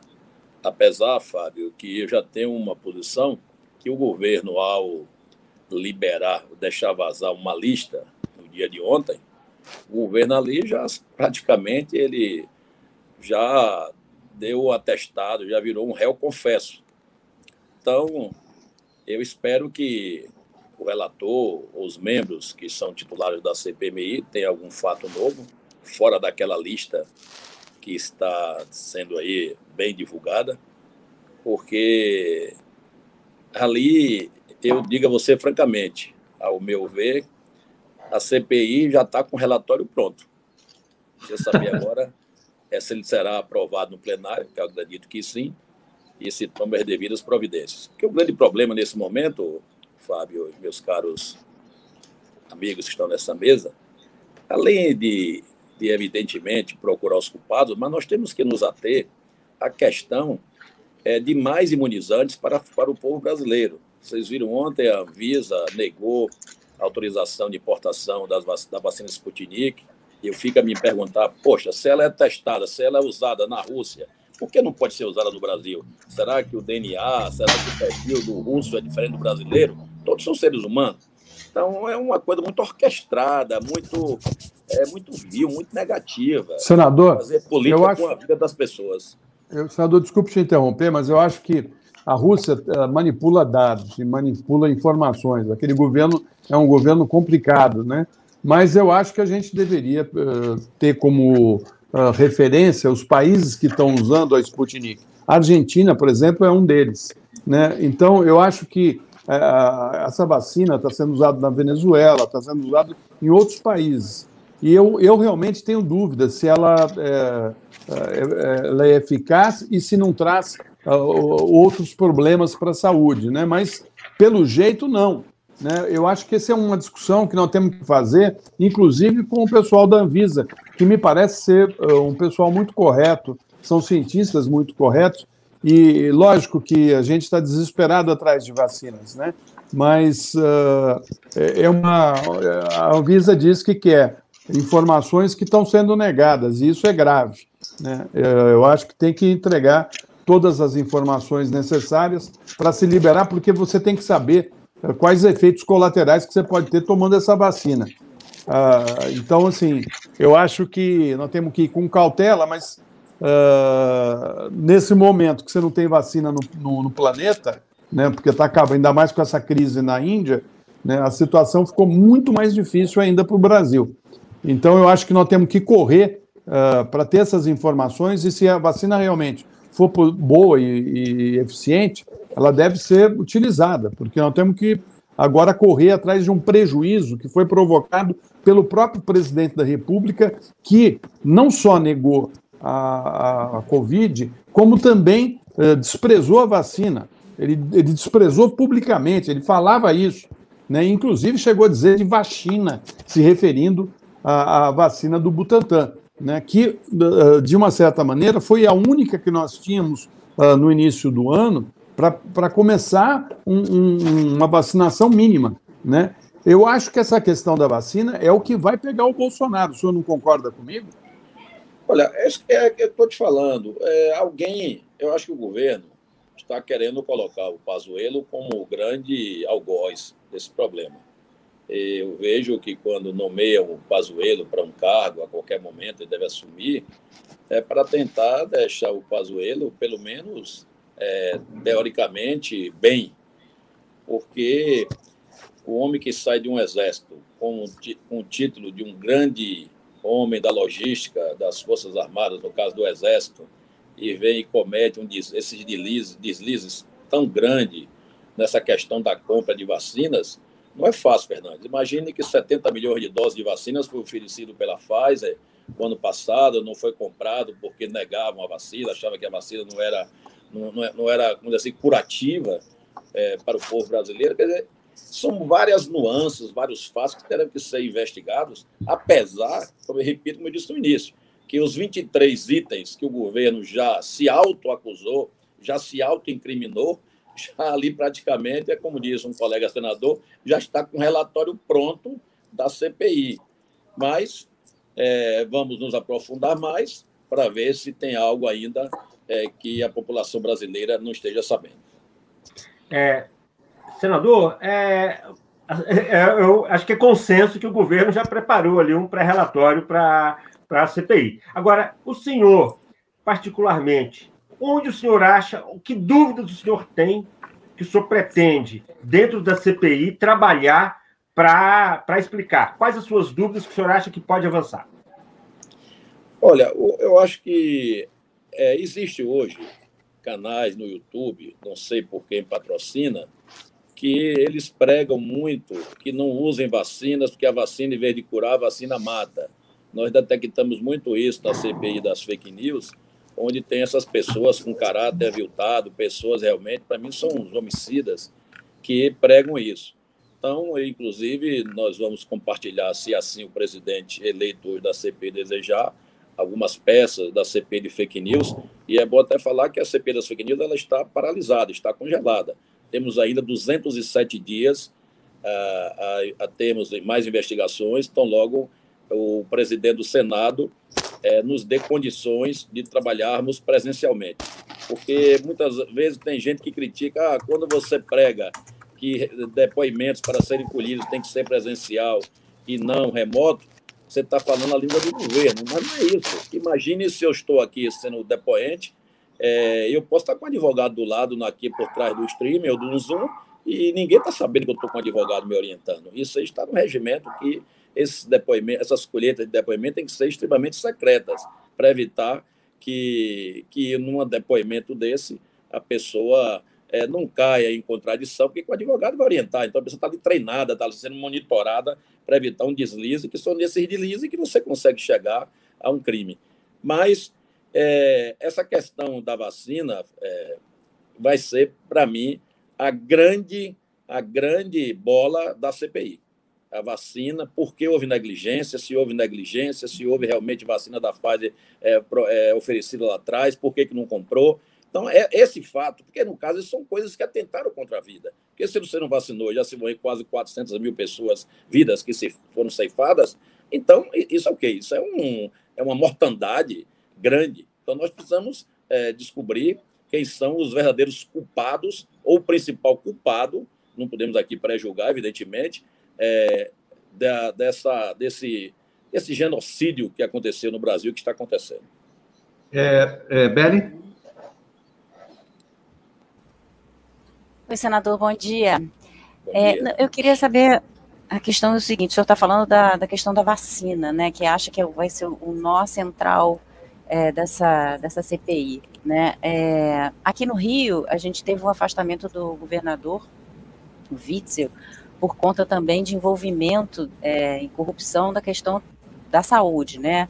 É, a questão do, de, de superfaturamento de respiradores, má administração desse dinheiro, é, teria inclusive envolvimento da esposa dele, enfim, né, uma situação complicada aí em relação também a essa administração de, de, de recursos e compra de equipamentos para a saúde, né. É, o caos que foi gerado em Manaus, o caos anunciado que a gente sabe, né, é, as autoridades de Manaus já estavam avisando que não haveria oxigênio e tudo toda essa questão também não vai é, é, atingir diretamente o governo? Como é que isso vai ser? O senhor acredita que isso vai ser tocado na CPI é, para revelar essa, essa total orientação do governo federal em relação ao combate à Covid? Olha, nós temos que dividir esses pontos. Porque, na verdade, onde é que o governo cometeu o maior pecado? Na questão da compra do imunizante.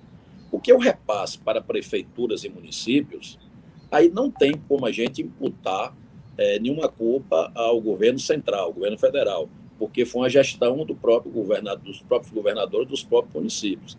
É, nós temos, inclusive, informações que houve realmente aplicação erradíssima por parte de municípios e de governadores na questão do combate à Covid. Então, eu digo que, para mim, o ponto central que atinge o Planalto está na imunização. Porque se houve desvio, o desvio está na ponta, está com governadores e prefeitos. Então, é essa parte aí que nós temos que nos preocupar bastante. Porque o que, que acontece? Quem pune governador é são as assembleias. Quem pune é, prefeituras, prefeitos, são as câmaras de vereadores. Então, no regimento do Senado, nós não podemos é, nem investigar um governador, investigar um prefeito. Isso cabe às assembleias. Eu não sei, inclusive, quando chegarmos a ter alguma denúncia formalizada contra algum governador, algum prefeito, como é que vai se comportar o presidente da CPI é, regimentalmente. Então, é isso que nós temos que dividir. Já a questão da compra ou não de vacinas já é uma, já é uma questão central, é uma questão do governo federal. Senador, só mais uma perguntinha para o senhor. Como é que vocês vão enfrentar hoje, na abertura da CPI, essa liminar desse juiz da segunda vara federal aí de Brasília, hein? Vão passar por cima? Vão fazer de conta que não houve? Como é que vai ser? Eu, eu acho um absurdo. Eu acho que tem juiz aí que quer ganhar holofote a qualquer custo, quer ganhar alguns cliques e algumas linhas nos blogs e portais na minha, é, nas câmeras de televisão. É um absurdo é, um juiz aqui de Brasília é, vetar a indicação do senador Renan para ser relator da CPMI principalmente, Panuso e meus caros amigos que estão nessa mesa, é porque a, a relatoria ela não é votada. O, pre, o presidente da CPI, após ser votado, ele escolhe quem ele quiser para ser relator. Então, o, o juiz está pré-julgando por informações da mídia que Renan será o escolhido. Então, quer dizer, é um fato absurdo. Eu tenho muitos amigos dentro da justiça, mas esse juiz que deu essa decisão, aqui para nós, está denegrindo a imagem do Poder Judiciário brasileiro. Mais um, né, senador? Mais um. Mais um. Olha, um abração para o senhor. Estamos contando com o senhor aí. Senador é do PSD, gente. Ele teve uma atuação espetacular lá na, na, na, na CPI das fake news. Tá? Apanhei tá? muito, viu, Panu? Você viu apanhar Apanhou muito. Mas apanhar de quem o senhor apanhou, eu, eu acho que o senhor apanhou de quem, de quem precisava ter apanhado mesmo, porque Deus me livre de receber um elogio de Alain Terça Livre, ah, essa, essa é horda de terroristas e bandidos aí, né? Então, tá senador, certo. bom trabalho. Vamos estar de olho em vocês aqui hoje. Ah, obrigado, bom dia para vocês. Bom trabalho. Abração, tchau, tchau. Vou liberar o Florestan e o Elmano. Ô, Fábio. Daqui a pouquinho. Fala, Florestan. Não, antes Pode. de sair, eu queria uh, dar uma sugestão aqui de a gente chamar a Pasternak para falar sobre a Sputnik, que ela está ah, falando sobre essa vacina, e eu acho que é importante a gente entender, inclusive alguém da Anvisa, né, nós entrevistamos um, uma pessoa, até que eu não me lembro o nome dele, que foi indicação da Carla Jimenez, né, que é lá da Anvisa. E acho que a gente podia fazer uma, uma, uma conversa para explicar para as pessoas, porque está todo mundo querendo uma vacina. Né? O, o, quais são os problemas da, da Sputnik? Né? E o que, que tem que ser feito para a gente saber se vale ou não, porque vários governadores fizeram encomenda dessa vacina. Né? E acho que é importante, e é o nosso papel, uh, levar para as pessoas Perfeito. essa informação. Sugestão aceita, Floresta. A gente vai ver se a Natália tiver agenda para amanhã. Ela sempre atende a gente aqui. Pode ficar tranquilo que ela estará aqui, tá? Valeu. Um abraço, tchau. Floresta. Um abraço, humano. Até já no Tertúlia. Beli fica comigo aqui com, e com a, com a Lulu. Lu, se precisar sair também, fique à vontade, tá? É, olha, muito bom ter duas mulheres aqui comigo de volta. Fazia muito tempo que não aparecia essa imagem aqui na minha tela. mulherada mandando muito aqui na TV Democracia, como sempre. Que agora tem a expressão desse mandonismo feminino aqui. É, Beli, vamos falar um pouquinho sobre o caso do, do, do, do, do Henry Borel. Ontem, a Câmara dos Vereadores do Rio tomou a decisão de caçar o mandato desse monstro chamado Jairinho. Eu nem sei nem porque que usa o diminutivo para tratar de um, de um sujeito pernicioso e cruel e covarde como ele. Mas vamos lá. É, em relação a essa iniciativa da Câmara, e eu não estou dizendo que a Câmara do Rio é, um, é uma maravilha, não, hein? Mas o Congresso Nacional está muito atrasado com Flor de Lis, por exemplo, não está, não? Pois é, Fábio. É, só uma observação, parêntese aqui, para concordar com a sua afirmação de que a Câmara dos Vereadores aqui do Rio não está lá com essa bola toda. O próprio Jairinho fazia parte da comissão de decoro que ontem decidiu para afastá-lo. Nossa então, Senhora, que horror! Sério, é. esse, cara, esse monstro era parte da comissão de ética era, da Câmara do Rio? Era, exatamente, era. Pelo amor, de Deus, não sabia disso, não. Para você ver o tamanho da encrenca, né? E, e aí a gente, quer dizer, isso a gente já tinha adiantado, né, possivelmente aconteceria no, no despertador de ontem, né? É, e aí entrou uma outra questão que nos remete também a uma outra situação complicada daqui do Rio, né? Um outro envolvimento de daí dessa vez da deputada estadual Flor de Lis, que é acusada de ter assassinado o companheiro, né? E ontem, a, uma das filhas dela, uma, a filha biológica dela, é chamada Simone, deu um depoimento no Conselho de Ética da Câmara dizendo que desembolsou 5 mil reais para que é, o padrasto dela, que era o Anderson do Carmo, marido da Flor de Lis, fosse assassinado. Segundo ela, ele é, assediava ela, inclusive a, a teria violentado algumas vezes, uma história escabrosa, né, dizendo que então ela não aguentava mais isso é, e ela não conseguia falar com a mãe sobre essa situação. Então ela teria encomendado a morte é, do pastor, né, do Anderson. Então, e, e, a gente lembra que a Flor de Lis está com a tornozeleira lá, né, trabalhando uhum. com a tornozeleira. É uma história, assim, gente, que é, é, é desse nível do, do, da história do Jairinho, né? É, com requintes um pouco mais complicados, porque ali tem uma situação familiar complexa, essa história da, da Flor de Lis, né? Só relembrando, ela tem, sei lá, acho que 50 filhos, né? Uma parte biológica e outros tantos adotados. É, foi uma pessoa que enganou muita gente, né, com esse que seria um projeto social dela, é, chamou muita atenção em relação a, a essa família adotada, né, foi visto como um exemplo de empatia e de solidariedade, e tudo aponta, né, todas as investigações apontam no sentido de que ela realmente tenha sido a mandante da, da execução do marido.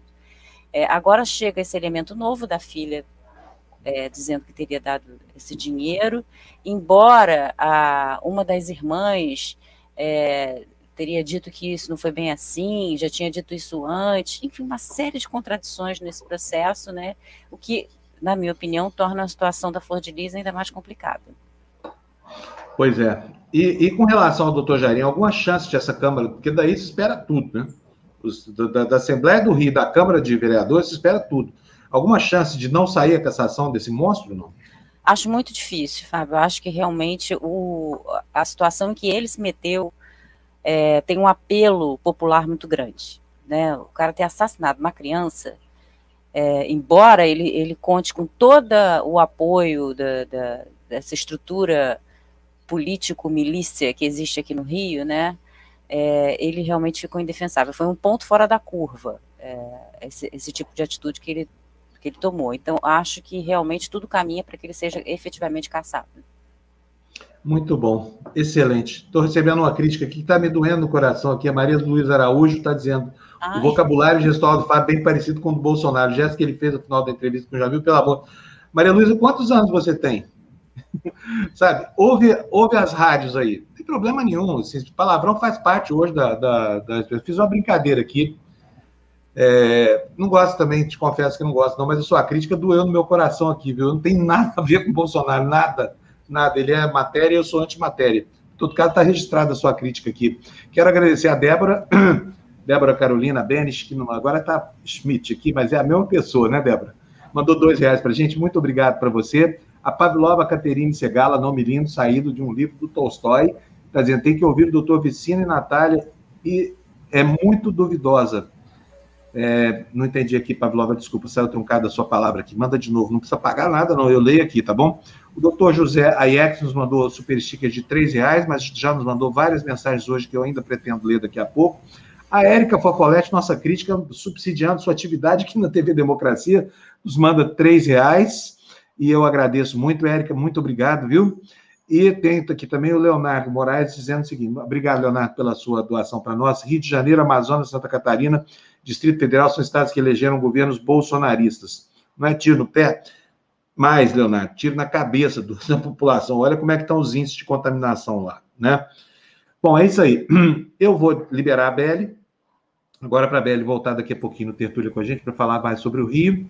Se a Lu quiser aí, também fique à vontade, porque agora tem as notícias da América Latina com meu querido amigo Tebni Pino Saavedra, que já está aqui do lado. Bom dia, Tebni. Olha que flores lindas que estão aqui no quadro agora, Tebni. Melhorou pois muito é, aqui a democracia, hein? Você não pode liberar elas, pelo amor de Deus. Dois feios é, aqui, duas meninas lindas, pô. Não, não faz isso, não. Deixa elas aí. Bom dia, Olha, Bom dia, Bebe. Como falou um dos nossos, dos nossos auditores aí, que disse Belle de Ju. É verdade. E de Noir também. De Ju, não. Essa é a Belle da manhã. Pois é. Então, Fábio, eh, em, em, virtude do tempo, eu tenho três vídeos bem curtinhos que eu gostaria de colocar porque tem alguma coisa sobre a América Latina, já pode, que não temos pode. falado nos Pera últimos aí, deixa dias. eu só colocar, tem uma pessoa que fez questão de vir aqui para ver você na live. Olha quem que é, ó. Olha o João Pedro aí, ó. Fala, João, João Pedro, Pedro, bom dia. bom dia, Pedro. Bom dia, João. Tudo bem? João, por que você estava querendo tanto participar da live hoje? Conte para mim. Você Porque assim, eu, eu gosto muito de falar sempre com vocês que eu amo. Eu até vi que parece que no Tertulho hoje tem mais gente que eu sou fã hoje que parece que tem. É, tem sim, com certeza. Você quer participar da Tertúlia também? Quero, você sabe muito. Quando tem assim, gente que eu amo e gosto, sou fã, eu amo conversar. muito bom. Então, pode ficar aí, tá? Vamos ouvir o que, que o Tebni tem para contar para a gente lá do Chile. Ele disse que tem três vídeos aqui. Qual que é o primeiro, Tebni? O primeiro é da Keiko Fujimori, né? A candidata que seguramente vai perder a eleição no, no Peru, né? Que tem a letra A. Tomara que esteja aí. Fernando, por favor, se você tiver essa. Aí, ó. Vocês. É um chilique. Com referência à opinião do senhor Evo Morales del dia de hoje. Pero no solamente ha sido del día de hoy, señor periodista. Hemos visto que el día de la elección él también dijo que se sentía ganador, que había perdido en Ecuador Está muito brava y que había ganado Evo Morales en el porque Perú. diz que o Evo se Yo le quiero decir ganhador. bien claramente al señor Evo Morales, usted no se meta en mi país, Ah. no se meta en el Perú. Por favor, não se intrometa no meu país, não se intrometa no meu Los Peru. peruanos no vamos a aceptar su ideología, el socialismo del siglo XXI. Le decimos fuera al comunismo, le decimos fuera a Maduro, le decimos fuera a Lula y a este tipo de ideologías que lo que busca es destruir, generar división y traer pobreza en nuestro país. Olha só. Não se meta em meu país. Ela tá, ela foi, foi. Pois é, olha, e com o pai que ela tem, que está condenado e vai morrer na cadeia, isso daí é impresentável, né? As outras duas têm a ver com a Argentina, por favor, são, são dois vídeos que eram muito longos, é, Só assim, uma coisinha. Por que, que ela acha? Por que, que ela acha que tem tanta certeza assim que ela vai ganhar essa eleição? Ah, porque ela é burra mesmo, não é outra coisa. É, o, o Ótima Pedro resposta. Veja bem, o Pedro Castilho, que eh, na verdade não concita, digamos, a, a participação de todos os partidos da esquerda, está primeiro na, na, nas pesquisas, né? E provavelmente vai ser o próximo eh, presidente do Peru, o que seria muito bom, né? Chega de presidentes de direita, já estamos cansados, vocês têm aí um problemão chamado Jair, mas não Jair Chadem, né? Jair Bolsonaro, e, e, e olha, a situação não é boa, não. Nós também aqui no Chile, com um presidente eh, burro também, porque ele insiste, insiste em não ouvir sequer os seus próprios parlamentares, né? Então eu queria passar agora para a Argentina para vocês verem como está a situação num país que gera seu próprio óleo diesel, a sua própria gasolina, né? O, o vídeo tinha mais de cinco minutos, mas eu cortei em duas partes para vocês verem, porque são cinco ou seis quilômetros. Veja. Esse era o segundo, mas tudo bem. O que, que é isso, Febri? Olha, esse é um posto de gasolina numa cidade próxima aí de, de, do sul da, da Argentina, né? Olha, olha quanta gente querendo comprar gasolina para colocar nos seus carros. E a fileira continua mais para Mas o, frente, né? o que está acontecendo aí, Febri? É uma falta completa, uma falta tremenda de, de, de, combustível na Argentina, né? E que é uma coisa absolutamente impressionante. Se fosse no Chile, eu até entendo, né? O Chile deve estar produzindo três ou quatro barris por dia e a Argentina é, é, é, é autossuficiente em termos disso. Vamos colocar a última, é, porque essa é um pouquinho mais esclarecedora da situação, que deveria ter sido a primeira. Olha, é um motorista que vai no seu carro e vai mostrando. Escuta o que ele fala. Uma cola interminável. Uma fila interminada. Uns poucos litros de nafta. Para levar um Para... pouco de de gasolina. Ah, vamos ver se adivinha onde é isso. Não é Venezuela. É Argentina. San Martín de los Andes. Exatamente. Pode parar, pode parar. Olha, são 4 ou 5 quilômetros que o cara conseguiu gravar. San Martín de los Andes é uma cidade que está ao sul, é, no meio da cordilheira, é fronteira com o Chile. Bom, o Chile também tem a sorte de ter esses irmãos aí do lado, né? Mas está muito próximo da cidade da região da Araucania, a uns 700, 150 quilômetros ao sul de Santiago. Deve ser uns, a mesma quantidade a respeito de Buenos Aires, embora Buenos Aires esteja um pouquinho mais ao sul que o Chile. Essa é a ô, situação Debbie, da Argentina. Diga. Mas é, essa falta é localizada nessa região ao sul da Argentina ou ela é uma falta crônica que afeta o país inteiro? seguramente é somente naquela, naquela região, na região sul, onde os recursos não chegam com a mesma facilidade. É que nem o Nordeste, né? É, não todo mundo é, é, é, Brasil, o Nordeste parece um país à parte, né? E, e se continuar assim, vai virar uma Índia, que é a grande preocupação. Pelo menos a imprensa aqui no Chile, os observadores, os críticos, acham que a situação do Brasil, do Nordeste principalmente, deveria estar indo para esse lado, né? E, e, e, tinha alguma coisa do Chile, mas, gente, já estamos quase em cima da hora. Deixa que eu deixo para amanhã, porque não é uma notícia assim é, imediata, que podemos comentar mais do que contar amanhã. Eu acho que nós vamos ter que acabar assumindo já já aqui que o despertador começa às 7 horas da manhã e vai até às 9, viu? Porque não está cabendo tanta notícia, agora tem muita gente, Tebe. E, é. e, o espaço seu não pode ficar prejudicado, porque a gente preza muita informação sobre a América Latina aqui, a gente uhum. quer manter esse espaço, sabe? E vai ser mantido. A gente, graças a Deus, tem o Tebni para trazer essas informações aqui para a gente, que eu acho muito bom. Então, vamos assumir aqui o despertador, hein, Lu? A Lu vai adorar essa, essa história assim. Porque não consigo terminar o jornal na hora. Ele vai até. Não, depois a gente aqui, conversa ó. fora do ar, porque para mim já estava complicado, oito e meia. Eu vou eu sei, eu sei, eu sei. despedindo do programa. É, não, despedindo nada, despedindo do programa de hoje só. Despedindo para sempre, não. não, não. Ô, Fábio, gente, você me permite aqui só, só falar rapidinho aqui com o Tebni. Claro, pode ficar é... à vontade não vou fazer nenhuma pergunta para não alongar o jornal, é só uma defesa realmente do noticiário da América Latina, viu? Porque é, eu fui editora internacional muitos anos e eu tinha uma dificuldade enorme de falar da América Latina, porque a gente não tem esse acesso ao noticiário do que, que da América Latina, né? Você, é uma coisa muito picotada. E nessa época que eu, que eu era editora internacional, a gente não tinha essa essa quantidade de jornais que tem na internet, era uma coisa muito mais limitada, né? Então, o acesso era muito difícil. Então, eu acho muito importante essa sua participação com esse olhar que você tem, um olhar de uma pessoa que já morou no Brasil, né? Praticamente um brasileiro. E, e, e esse olhar é, progressista, né? Eu acho muito importante a sua participação porque tem essa, não só é, é, trazer o, o que acontece, mas trazer sobre esse olhar. Eu acho que é muito importante. Ah, muito obrigado, Bel, viu? Eu fico lisonjado. E amanhã vou falar do ministro da Injustiça, eh, desculpa, do ministro oh. da Justiça do Chile, que tem muito a ver com humor. Ó, oh, Lulu, sempre ela ri das minhas piadas idiotas, mas vamos lá. Bom, então é isso aí, gente. Vamos, vamos terminar o programa por aqui. É, eu quero agradecer a Bel que ficou aqui, quero agradecer a Lu também. Quero agradecer o João Pedro, está ali, nosso comentarista sobre assuntos artísticos, e o nosso chargista, por que não dizer, né? O João Pedro é o chargista da, da, da, da, dos sites progressistas da internet, de todos. Então é isso aí, gente. Daqui a pouquinho no Tertúlia a gente estica esses assuntos aqui, mas eu tenho que agradecer um monte de gente ainda. Então vamos lá? Começando é, aqui Fábio, quem chegou por último. Você está me ouvindo? Você está me ouvindo? Você me ouve? Muito bem. Não, não é só para lembrar é porque tá, tá minha, minha internet oscilou de novo. Hoje é esportiva, hein? Não esquece aí de fazer meu, o meu Não, eu ia chamar agora.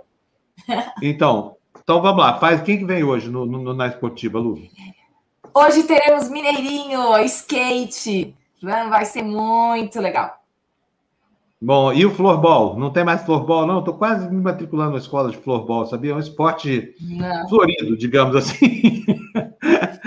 Olha só, uh, o Ed Luz que quase nunca fala nada, só bota dinheiro na nossa conta todo dia aqui, nos manda mais cinco aí para dizer para vocês que informação da América Latina é fundamental, viu, Teb? Eu, eu também acho que é fundamental. É incrível como a gente sabe mais da Europa do que dos países que estão aqui, ó, do lado oeste brasileiro. É um absurdo, né? Bom, vamos lá. Sandra Nunes nos manda cincão, dizendo bom dia, Fábio, sempre te assistindo na TV aberta, agora aqui sou catarinense, porém combato os fascistas e bolsonaristas. Beijo no teu coração, palhoça Santa Catarina. Sandra, ainda bem que tem gente como você. A gente sabe assim que embora Sabe por quê? Porque parece ser uma nova hegemonia, mas não é. Talvez seja uma nova epifania, sei lá, um alarido estridente demais, que fala demais nos ouvidos da gente, mas não tem nem a densidade, nem o tamanho que a gente pensa que tem. Nós ainda vamos acabar descobrindo que o bolsonarismo é uma coisa pífia, tá? Quando as pessoas acordarem desse transe, a que elas estão submetidas agora, e o que vai despertá-las desse sono é o pior dos pesadelos, é a perda de um parente, um parente, alguém querido. É uma coisa horrorosa. A gente espera que isso não, não, não aconteça.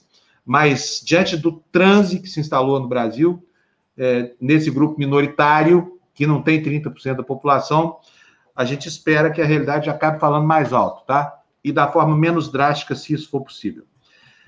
Dito isso, vamos encerrar o nosso jornal. Quero dar um beijo na Lu, um beijo na Beli, dizer para vocês que eu estou adorando essa fase. Ah, não, tem isso tudo aqui, ó.